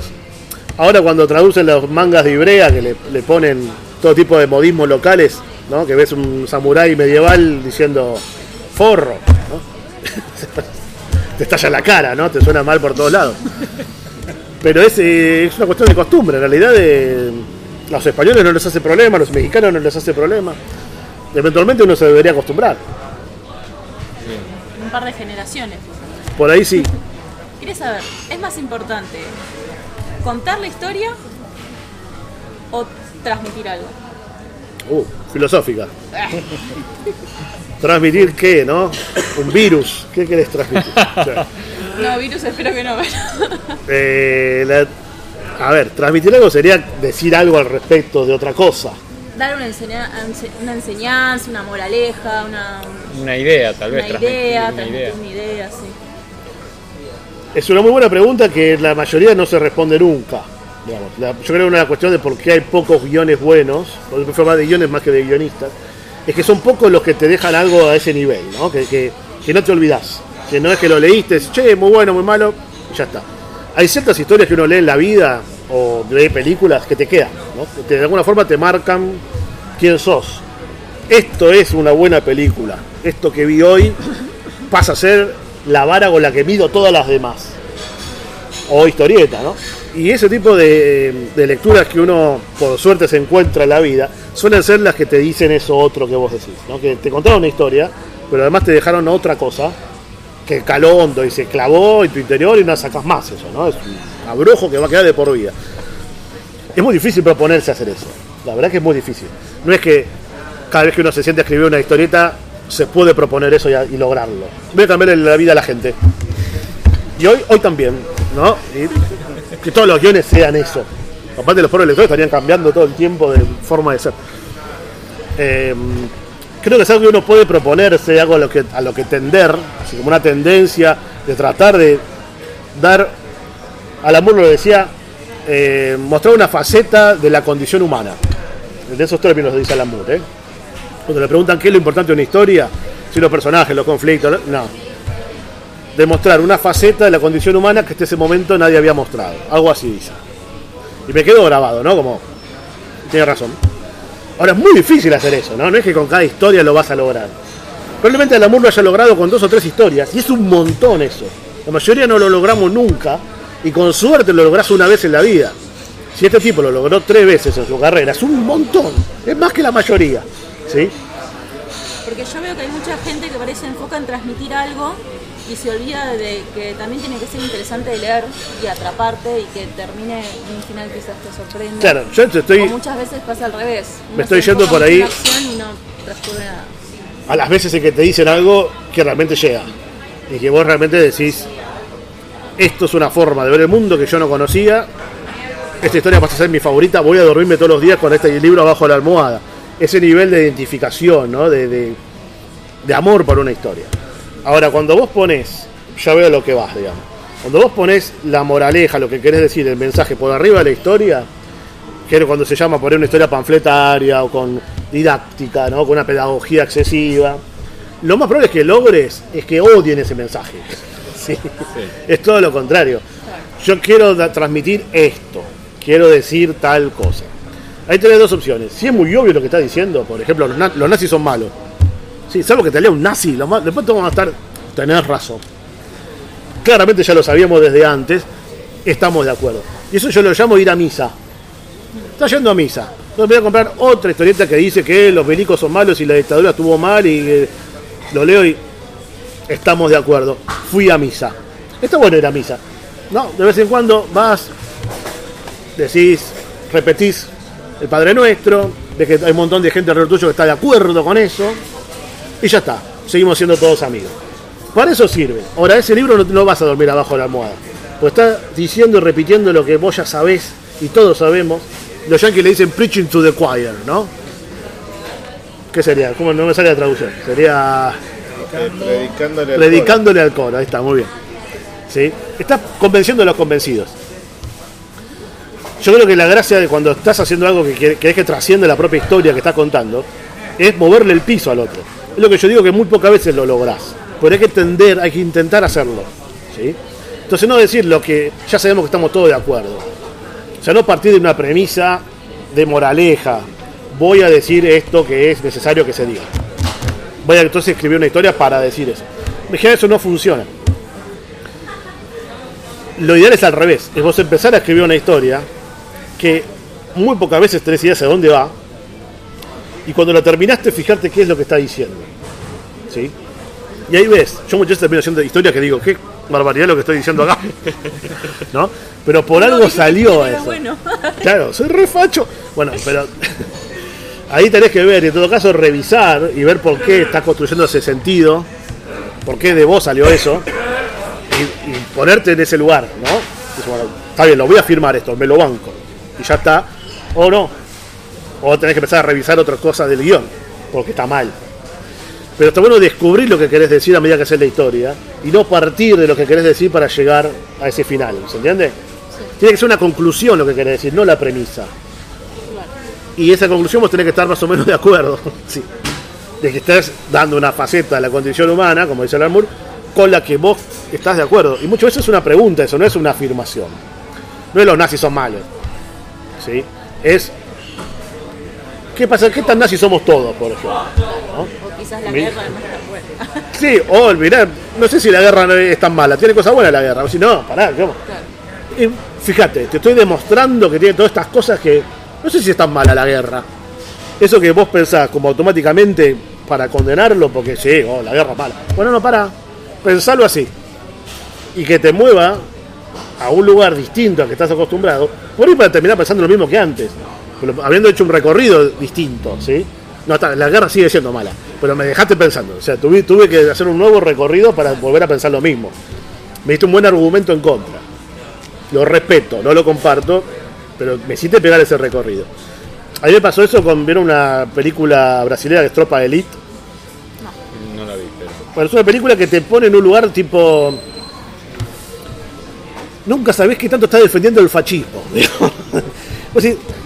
no puedo estar de acuerdo con este señor. Es muy malo, es un, un tropa de élite, ¿no? Que se dedica a matar narcos en las favelas. Y es un milico, milicazo total el show. Y claro, uno, yo la primera impresión que yo tengo es no, identificarme con un tipo que se dedica a matar gente, ¿no? Y a, a torturar tipos para sacarles información. Es terrible el tipo. Pero qué es, el chabón está con la esposa embarazada y está totalmente loco porque no soporta más trabajar de eso, ¿no? Entonces lo muestra mucho como una víctima. Y ahí ya te mueve del lugar porque, sí, este tipo se dedica a hacer todo esto que es horrible, pero mira cómo lo sufre. Entonces vos, bueno, está bien, tortura gente, pero él también sufre, ¿no? Entonces ya, un toque lo entiendo. Pero después toda la historia del tipo es que él quiere dejar de trabajar de eso, porque no da más, pero no puede dejar el, puesto sin dejar a otro en su lugar. Y él sabe que a cualquiera que deje su lugar le va a cagar la vida. Por lo que tiene que hacer. Porque tu trabajo va a ser torturar niños para sacarles información. Eso es horrible. Ahora, si no haces eso, los narcos toman Río de Janeiro. ¿sí? Entonces te ponen en un lugar muy espantoso de... Está bien, es muy fácil criticar a los policías, estar del lado de, no sé, los que protestan a los policías. Ponete en el lugar de él. Ponete en el lugar de cambiar todo. Cambiar tu forma de pensar. Fíjate la subjetividad de este tipo, que no es un mal tipo, en su propio paradigma de pensamiento. ¿Vos qué harías? Y te pone en un lugar súper incómodo, es que no, no sacás una conclusión. No sé qué. O sea, ¿hace falta ese señor? ¿O toma los narcos toda la, la ciudad? Y si no es el señor, ¿qué otro señor es? O sea, hay otra forma de solucionar esto. Y te plantea cierta eh, problemática que es bastante sin salida, ¿no? Te quedás como. No quiero justificar a estos fachos hijos de puta, pero la verdad es que no tengo alternativa. No sé qué otra cosa poner. Bueno, y te dejan una encrucijada. Sí. Te dejan una encrucijada. Pues yo termino pensando, no, sigue siendo un facho este tipo. Está bien, pero yo no tengo respuesta, yo no te puedo dar una alternativa a esto. No, no la sé. Claro, es un poco lo que decías, de que por ahí es plantear la pregunta, no dar la respuesta. Y sí, y dejarte ahí pensando, ¿no? Porque eventualmente consiga la, la respuesta de alguna forma. Eso es algo que es muy interesante de, de tratar de lograr como guionista. No siempre lo puedes lograr, es muy ambicioso que con cada historia que hagas trates de lograr eso. Pero es una tendencia, tenés que procurar ir hacia ahí. Después ves que tan lejos llegás con la historia, ¿sí? Pero es una intención o, o por ahí una conducta más propia, interna, de tratar de lograr eso cada vez que escribes una historia. Y bueno, llegás donde llegás. Bien. ¿Alguien quiere ser vos? Sí, Feli, pero Cata pregunta? ya me arruinó con su pregunta. Ah, era la misma. No, era otra cosa, era algo más técnico de relación guionista-dibujante. Dale. ¿Cómo negociás el- la, la narrativa a nivel cuadros?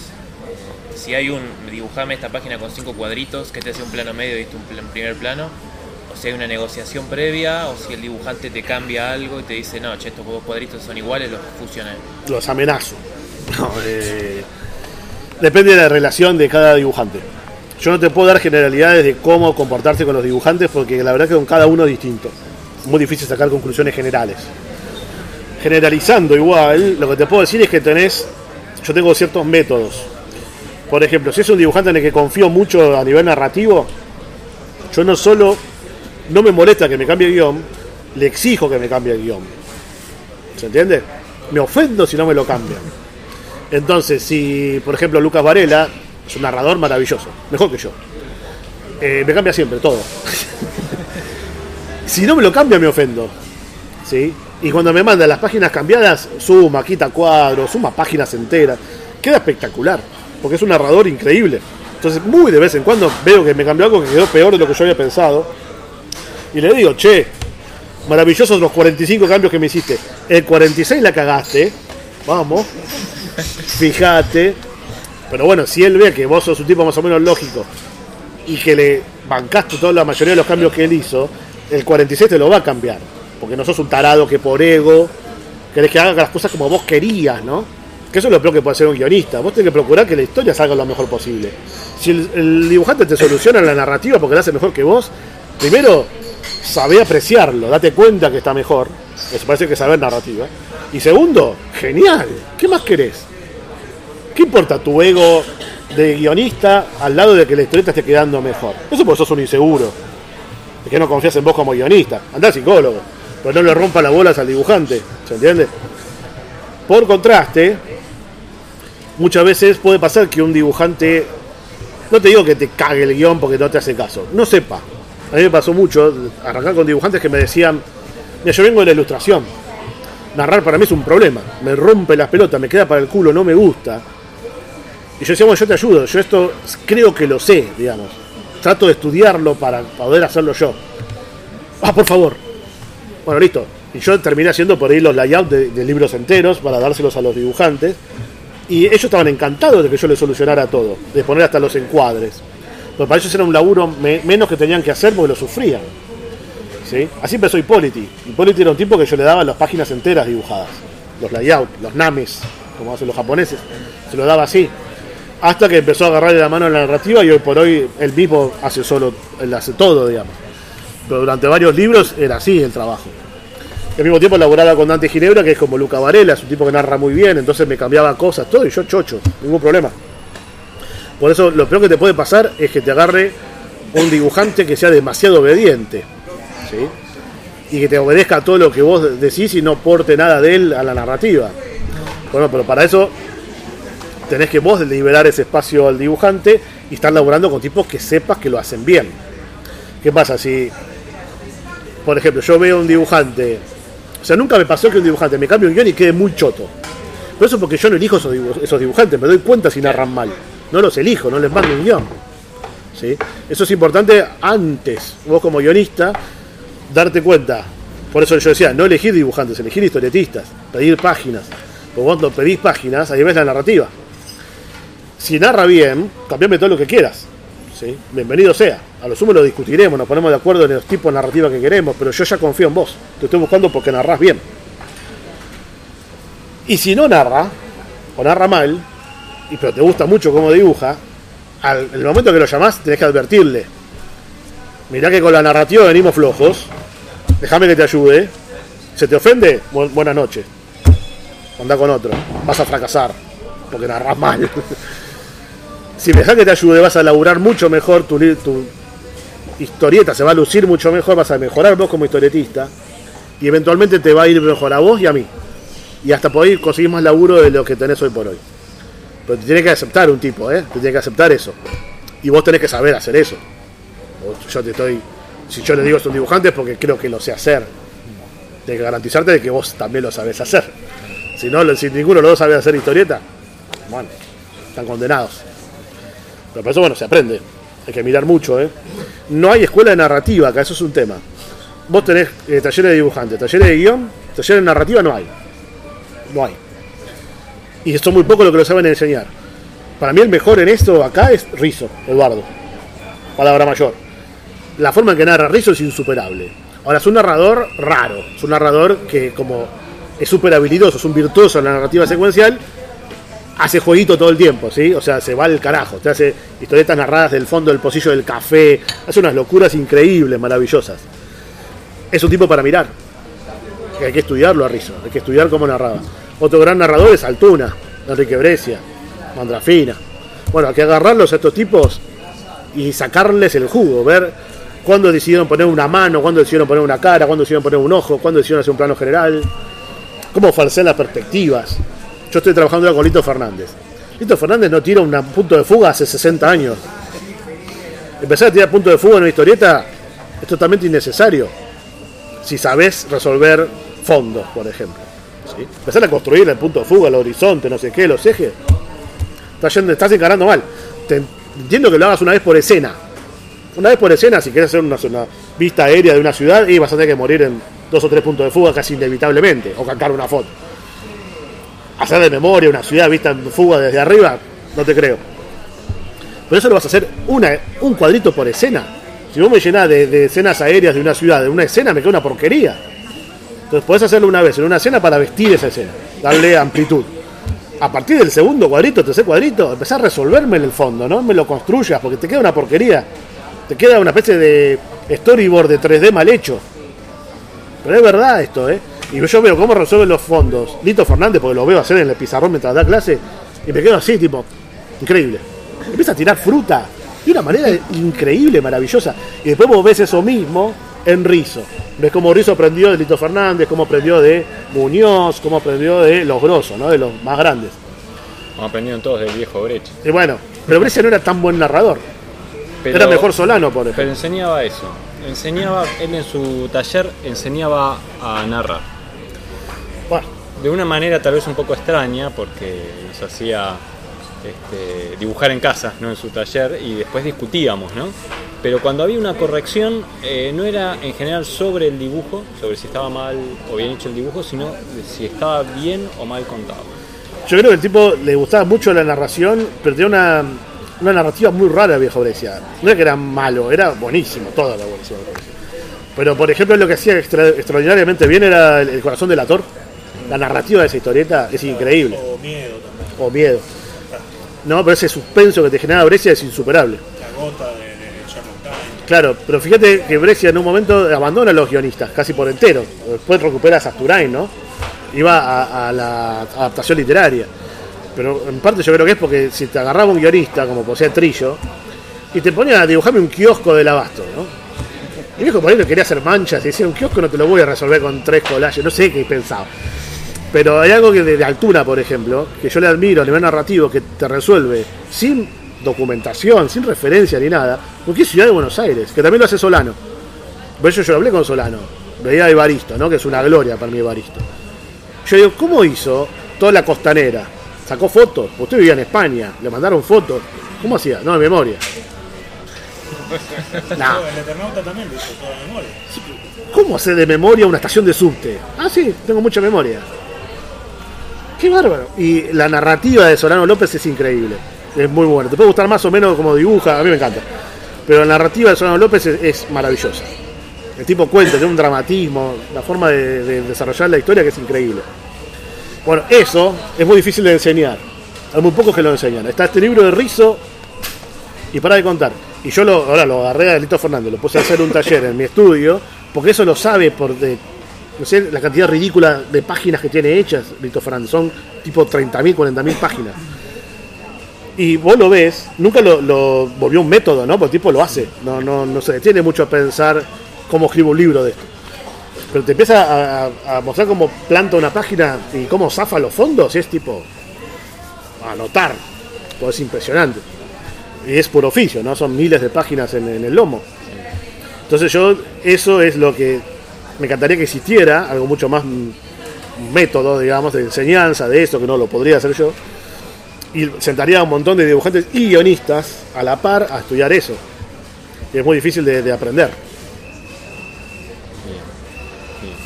¿Alguna No otra sé. pregunta? Contesté otra Con cosa. eso me alcanzó. Retomando, al, retomando un poco el tema de la remolino y batalla de ideas, cuando estás eligiendo ideas y generando, generando varias en base a una, ¿cómo, cómo, cómo elegís una? ¿Cuál decís? Esta es. ¿Cuál es la que gana la batalla? ¿No te ha pasado, por ejemplo, que aún, aún después de todo el remolino te quedaste con la primera? Eh, me pasa ahora. Eh, es difícil porque cuando laburás profesionalmente, la decisión de tomar una idea u otra no es simplemente una cuestión de cuál querés hacer. A veces sí. Yo quiero hacer esta historieta, quiero. Entonces, bueno, tenés mucha, mucho fervor por una historia puntual y la haces. Eh, pero si no, muchas veces es una negociación entre lo que quiere hacer el dibujante con el que tenés posibilidad de trabajar, lo que sabés que podés vender al exterior, en el caso de que quieras ganar plata con tu historieta, que es recomendable, es mejor que no ganar. Y, eh, y lo que vos mismo querés hacer. Entonces es una negociación entre el editor posible, el dibujante que se lo querés dar, lo que vos mismo tenés ganas de contar, y entre todo eso se acota la- el espectro de ideas que podés llegar a hacer. ¿Se entiende? Pues algo muy ya del profesional, cuando ya estás muy metido trabajando. Tenés editores posibles o, o dibujantes No posibles. siempre, digamos, del, del criterio personal, o sea, no siempre de lo que uno mismo tiene ganas de hacer por ganas de hacer. podés guiarte por eso. Hay muchos autores que se guían por lo que se les canta el culo hacer. ¿no?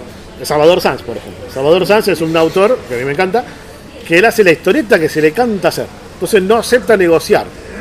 Él podría ser un dibujante de absoluto éxito y ganando un montón de plata por página para Francia, aceptando guiones de franceses y condicionamientos de editoriales. Dicen, no.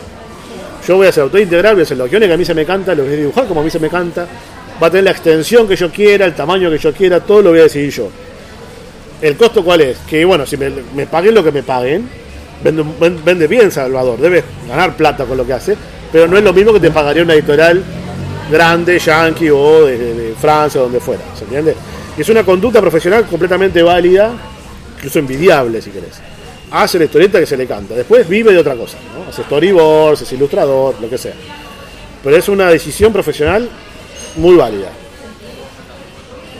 Y rara, no son la mayoría de los casos. Y en, en mi caso particular, yo todo el tiempo negocio. ¿sí? A veces hago lo que yo quiero, a los Salvador Sanz, tipo, acá nadie me dice nada que hacer, yo hago lo que se me canta, con la complicidad de un, dibujante y nada más. Y otro montón de veces no. Trató de congeniar. Hay una editorial que más o menos tiene onda conmigo, que me está esperando que le mande algo, que sé que me, me paga más o menos bien. Bueno, tratás de hacer una negociación, ¿no? Entonces terminás haciendo la historieta que podés hacer más que la que querés hacer. ¿Sí? Es muy de profesional eso, ¿no? Hacer lo que podés, no lo que querés. Sí, por otro lado, los límites que te impone a veces eso también te esfuerza creativamente a, a ver cómo dentro de esos límites podés ser lo más creativo posible. A mí me gusta laburar con límites eh, y a veces los límites editoriales también son- resultan muy creativos y está bueno no hacer siempre lo que se está liberado solamente a tu, a tu voluntad. Pero trato de por eso de, negociar, de como de si hice mucho de una cosa, hacer de la otra, ¿no? Ir, ir mechando. Entonces, por ejemplo, Rexton en este libro es completamente lo que yo quería hacer, porque esto era invendible. ¿sí? O sea, se lo vendí a mis alumnos, que son los de las ideas, mis alumnos. Y que ya ellos conocían de cuando eran alumnos míos que yo nombraba esta historieta y me, Diego Rey viene un día y me dice, aquella historieta que vos nos contabas, ¿la hiciste alguna vez? No. ¿Por qué no la haces si te la publicamos? Y así se reactivó este proyecto, si no nunca hubiera existido. Y está hecho 100% bajo lo que yo quería hacer y los dibujantes, ¿no? Y ya está. Otros libros como Denotel o no sé, casi todo lo que hice para Francia, hay mucho más negociación en la cantidad de páginas, en las temáticas, en los estilos de dibujo, la narrativa, que tenés que congeniar con los editores. Recién el último libro que hice con Lucas Varela, que está por salir ahora, El Humano se llama, es un libro que lo hice con la misma libertad que hice Reston, pero que lo editó una, editorial muy grande como Dargo, que nunca me pasó, porque siempre yo estaba como muy dispuesto a aceptar los condicionamientos de las editoriales para poder publicar ahí. Ahora no, la verdad que no tengo excusa. O sea, si salió mal, salió mal porque salió mal, no, no porque la editorial me dijo que saque páginas. La verdad que no, en ese sentido nada. Lo pude hacer a mis anchas y salió una editorial muy grande. La primera vez. Libro número 25 lo logré. Qué bueno, qué bueno. Sí, la primera vez y no sé si se va a repetir. Pero bueno, tenemos. Sí, yo justamente te quería preguntar sobre el mercado francés. Eh, dos puntos. o sea, no, este. ¿Cuánto tiempo algún- tenemos? algún- ¿Algún consejo para.? Eh, mira, es, es muy grande, cambia mucho de año a año. Yo terminé haciendo una clínica de dos meses sobre el mercado francés, que el señor Smilton pasó por ahí, de lo complejo que era. Realmente es, es muy difícil. Eh, para los dibujantes hay mucha más chance que para los guionistas o autores integrales. Conozco un montón de dibujantes que están trabajando con guionistas franceses. Obviamente son muy, ex- muy exigentes porque es un mercado que, requiere una calidad y una profesionalidad muy grande. Está lleno de dibujantes buenísimos. Eh, Pero vos recomendás, digamos, esa, esa forma, o sea, hacer, un dossier de, de ocho páginas, por ejemplo, con una sinopsis y presentar. si es para proyectos, sí. Si es para portfolio de dibujante, no. Claro. O sea, si vos te proponés como dibujante, te conviene no, no presentar proyectos, presentar páginas. Hoy por hoy tenemos un agente que está trabajando muy bien con Francia, que es Roberto Viacaba, que es dibujante, que montó una especie de agencia en Panamá, que trabaja con un italiano. O sea, hay toda una ingeniería Ca- complicada. Casi, casi de, de la Panama, mafia, Panama ¿no? Papers, ¿no? Sí. Yo le digo que los papers que manda son historietas, pero son Panama Papers. Eh, y él eh, metió a trabajar a varios dibujantes que se habían un poco caído al mercado francés, como Horacio Domínguez. Volvió a trabajar con él. Y creo que metió un par más. Dante Ginebra estaba ahí por entrar, que también tenía experiencia. Y si no tenés vos la chance de viajar y hacer tus propios contactos y meterte, ir con este agente que es dibujante, es amigo, es un buen tipo, es un excelente atajo, digamos, para entrar al mercado francés. Y paga bastante bien este agente. ¿eh? Después, eso es el universo del mercado francés que tiene que ver con los álbumes, el laburo de género, con guionista francés y por un precio por página. ¿sí? Te van a dar un pago por página según el proyecto, puede ser 150, 200, 250, 300 euros por página. No vas a tener los derechos y por ahí te dan el tomo 17 de una serie que se viene haciendo hace 15 años. Y es eso, es un laburo muy profesional, que es lo que, a lo que se dedica este agente puntualmente. Si en cambio te interesa todo lo que es el mundo del proyecto, del laburo de autor, es toda otra cosa, distinto. Por eso las mismas editoriales, pero otro régimen, menos plata, te van a pagar por derecho de autor y no por página. Vas a tener que presentar una carpeta con un proyecto, con un guion. Ahí entras en la, dificultad que tengo yo en el mercado francés de toda la vida, que es la traducción. ¿no? Que trabajar con un mercado que habla otro idioma, que elegirte a vos por sobre un guionista francés implica sumar el costo de un traductor. O sea que vos tenés que ser por lo menos mejor que un guionista francés para justificar eso, o distinto, o algo que no consiga en, Francia. Y lo que te puedo decir en ese, en ese mercadito de lo que sería la, la obra de autor en Francia cambió mucho en los últimos años. Hoy por hoy no se hacen más álbumes de eso, es todo novela gráfica o novela gráfica grande, que es otra, es un poquito más grande. Pero pasó a ser el formato estrella, de- desplazó al álbum. ¿sí? Mínimo 90, son más chicas, menos cuadros por página, mucho más libertad estilística, en general tendiendo más a lo plástico o a lo gráfico, no el dibujo más duro de computadora y de. no que se usa para los álbumes, ¿se entiende? Hay que ser algo más de autor en lo posible. Pero el otro día, el otro día, hace unos meses, vino acá una mujer que se llama mm, Müller, de apellido. Catel Müller, es una autora muy importante francesa, de una charla en la, Alianza Francesa y no se enteró casi nadie que estaba. yo fui, yo estuve en el panel que hablábamos. Estaba ella, estaba yo y estaba el marido de ella, que es guionista. José Luis, no sé cuánto. Busquen. El tipo hablaba como eh, guionista. De hecho, había trabajado mucho con ella misma, con la esposa. Yo dije, no lo conozco este tipo, no sé quién es. Son estos franceses que vienen acá, ¿no? Muy bien vestidos y que te hablan como si fueran el gran guionista. Y ya está, tipo, ¿qué te hace? No te conoce nadie. Bueno, ¿no? Y con esa actitud medio de. Vos trabajás porque tu esposa es célebre. Bueno, resulta que mucho bola no le doy. Al final, cuando nos estamos saludando, me da la tarjeta, leo así, editor en jefe de Dupuy. ¡Te quiero! Tarde. Sí. Claro, el tipo como guionista no existe, es uno más. Pero es el uno de los capos editoriales de Dupuy, que es una editorial más grande de Francia, de Bélgica. Es la editora de La Quilú, creo, de los Pitufos. Bueno. La cuestión, me quedo hablando con este señor que de repente me pasó a interesar mucho más que antes. Y me dice, no, el mercado francés cambió por completo en los últimos 2-3 años. Hoy por hoy pasó a ser un mercado de libros, no de series. Para ellos el álbum es un álbum, un seriados. Tomo 1, tomo 2, tomo 3, tomo 6, tomo 28. Eh, en, el, en el mejor de los casos, ¿no? Porque funcionó la serie. Dice, no, las series están quedando para el género, para las cosas muy de toda la, de toda la vida. Largo Winch va a seguir saliendo todo el tiempo, ¿no? Sandman, eh, Black Sad ahora va por el, tomo 6, va a salir. Eso sigue, porque son tanques vendedores. Pero lo grosso, lo nuevo, la nueva estrellita del mercado es la novela gráfica o la novela gráfica grande, que no sé cómo se llama, pero es más grande. Es lo único distinto que es más grande. Pero es lo que todos los últimos libros que hice yo son así, son eso. Así que hay que apuntar ahí. Eh, sí, el nuevo es eso. Son 150 páginas en un tamaño intermedio. Es parecido a una fierro el tamaño. ¿sí?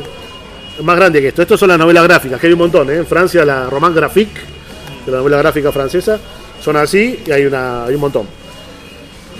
El otro formato son todos libros autoconclusivos. A lo sumo, si hay una continuación es porque es una precuela o una secuela o algo por el estilo, pero son libros, novelitas. Los que yo, los que está haciendo Lucas Varela, que hizo conmigo, es lo mismo, pero un poquito más grande, como una fior. Y hay muchas páginas. Estos son los, los formatos nuevos que hay. Pero vos arrancaste republicando tu material o no? O ¿En Francia? Que ya habías hecho acá o No, yo lo primero que edité en Francia, el, laburo que mandé, muestras que mandé, ah, probaste así y fue hace mucho. Del 2005, cuando el álbum era el, el dios del mercado todavía, ¿no?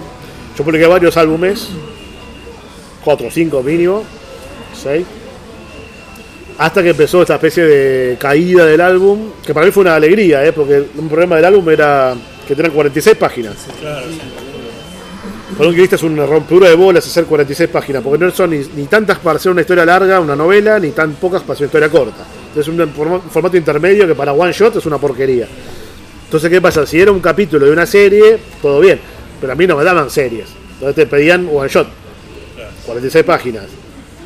Era un embole, me quedaban todas las historias medio apretadas. Ahora que liberaron la cantidad de páginas, porque las novelas gráficas, tipo lo que vos quieras, te voy a pagar lo mismo. Así que cuantas más páginas hagas, a mí me da lo mismo. Sí, porque el criterio no es por página, es por, por laburo, es por libro. Lo que te pagan es por libro. Vos podés especular y hacer la menor cantidad de páginas, tipo, por página gano más. Pero si pensás así, no estás entendiendo el mercado francés. ¿Se entiende? Porque lo que vos tenés que lograr es una obra que funcione en sí misma con la cantidad de páginas que necesite. Lo que estás cobrando es un adelanto. Si la obra funciona, vas a cobrar más. Si no funciona, todo lo que cobraste. Pero la forma de pensar es distinto. No sos más el empleadito de lujo de antes de cobrar tantos dólares por página y con eso sacás las cuentas cuánto vas a cobrar. Es otro criterio, es, vos sos un autor, cobrás por obra. Tenés que tratar de vender lo máximo posible si querés ganar más plata. Pero tenés que vender la obra, tiene que funcionar bien el entero, todo. Si necesitas más páginas, ponerle más páginas. Bueno, te quería agradecer este tiempo, todos estos consejos. Creo que nos quedamos con ganas de, de seguir charlando y seguramente alguna vez eh, te convoquemos nuevamente para, aunque sea en una entrevista, Volveré. seguir charlando un poquito de todos estos temas. Eh, porque, bueno, si nos gusta la historieta, nos gusta contar historias y me parece que la parte de cómo se inventa la historia, cómo se estructura, cómo la desarrollás y cómo lo volcás eso en un guion para dibujarlo uno mismo o para dibujarlo otro es fundamental. Tanto si queremos dedicarnos solo a la escritura de guion como si queremos hacer nuestros propios guiones y eh, obras integrales. Así que bueno, te, agradezco muchísimo. Eh, vamos a poner tus datos eh, junto con la, con la entrevista para que todos aquellos que se quieran contactar con vos lo hagan. No hay problema. Que si alguno se quiere sumar a tus cursos, que creo que realmente valen la pena. Y lo mismo conocer tus obras. La última que yo conozco, lo último que publicaste es ¿Quién mató a Rexton? Eh, es- fue la última Me acá, parece una sí. obra buenísima y que creo que eh, sirve un poquito también para ejemplificar todo esto que nos estuviste contando y explicando de tu manera de trabajar. Así que muchísimas gracias. No, gracias Diego. a ustedes. Muy buenas preguntas. Muchas gracias. Hasta aquí llega el programa de hoy. Espero que esta charla les haya resultado útil e interesante, tanto como a mí, y espero que se sumen también a los próximos episodios. Le damos la bienvenida a todos los que se sumaron y gracias a todos los que nos comparten en sus redes sociales y ayudan a que cada vez seamos más. Recuerden que pueden escucharnos en iTunes, en Evox, en Stitcher, en Tanin. También estamos en Spotify y en Google Podcast. Sí, ¿y, y qué, qué aplicación de podcast usas, Cata, para escuchar? Yo estaba usando iBox, pero creo que prefiero Google Podcast porque es mucho más liviano y carga mucho más rápido. Bien, no no gasta es- tantos datos. No es, una, no es una publicidad, pero la verdad que es una linda aplicación. A mí también me resulta muy práctica, así que si están buscando alguna aplicación para, para ver de, de instalar en, en el celular, Y antes de que se vayan, quería recordarles que pueden entrar en la agenda porque hay un encuentro taller que se hace en la Juanito Laguna, en Capital, llevado adelante para chicos eh, sobre la historieta hecha por Clemente Montag y César Dacol, que son integrantes de banda dibujada, esta gente que va a los colegios a dar talleres, clases abiertas y para los chicos que ellos puedan acercarse y conocer el mundo de la historieta. Así que pueden entrar a la agenda o anotarse ya mismo el jueves 29 de agosto a las 18 horas. No es necesaria una inscripción previa, es una entrada completamente libre y gratuita. Así que anótenselo y están todos invitados. Y recuerden que si les gustó el programa pueden darnos un me gusta, escribirnos una reseña. También nos pueden acercar sus propuestas y sugerencias a través del mail o si lo prefieren a través de las redes sociales. Estamos en Facebook, en Twitter y en Instagram. Sí. También pueden recorrer el sitio de gcomics.online donde van a encontrar cómics, historietas, manga que los artistas comparten en forma generosa con todos nosotros, así que aprovechen, también van a encontrar una sección de relatos, una sección de videos y una sección de recursos donde eh, tratamos de ir clasificando el material que vamos subiendo, que nos parece como que son puntos fuertes que pueden ayudarte tanto en la técnica de guion, de dibujo, de anatomía, de narrativa gráfica, de tinta. Bueno, ese todavía me parece que nos falta, ¿no? Pero bueno, vamos Sí, sí. sumando de a poquito. Ahí van a encontrar libros de grandes maestros para descargar todo de forma gratuita. Estamos un pasito más cerca de imprimir nuestros primeros libros en papel, así que también vamos a compartir nuestras experiencias con las gráficas, con el, el preparado de los, de los libros para presentar, para imprimir. Así que Y sobre todo que nos sigan acompañando. Todo esto lo hacemos con mucho amor para todos ustedes. Así que los esperamos en un próximo episodio. Muchas gracias, Cata. gracias Gonzalo, gracias a todos.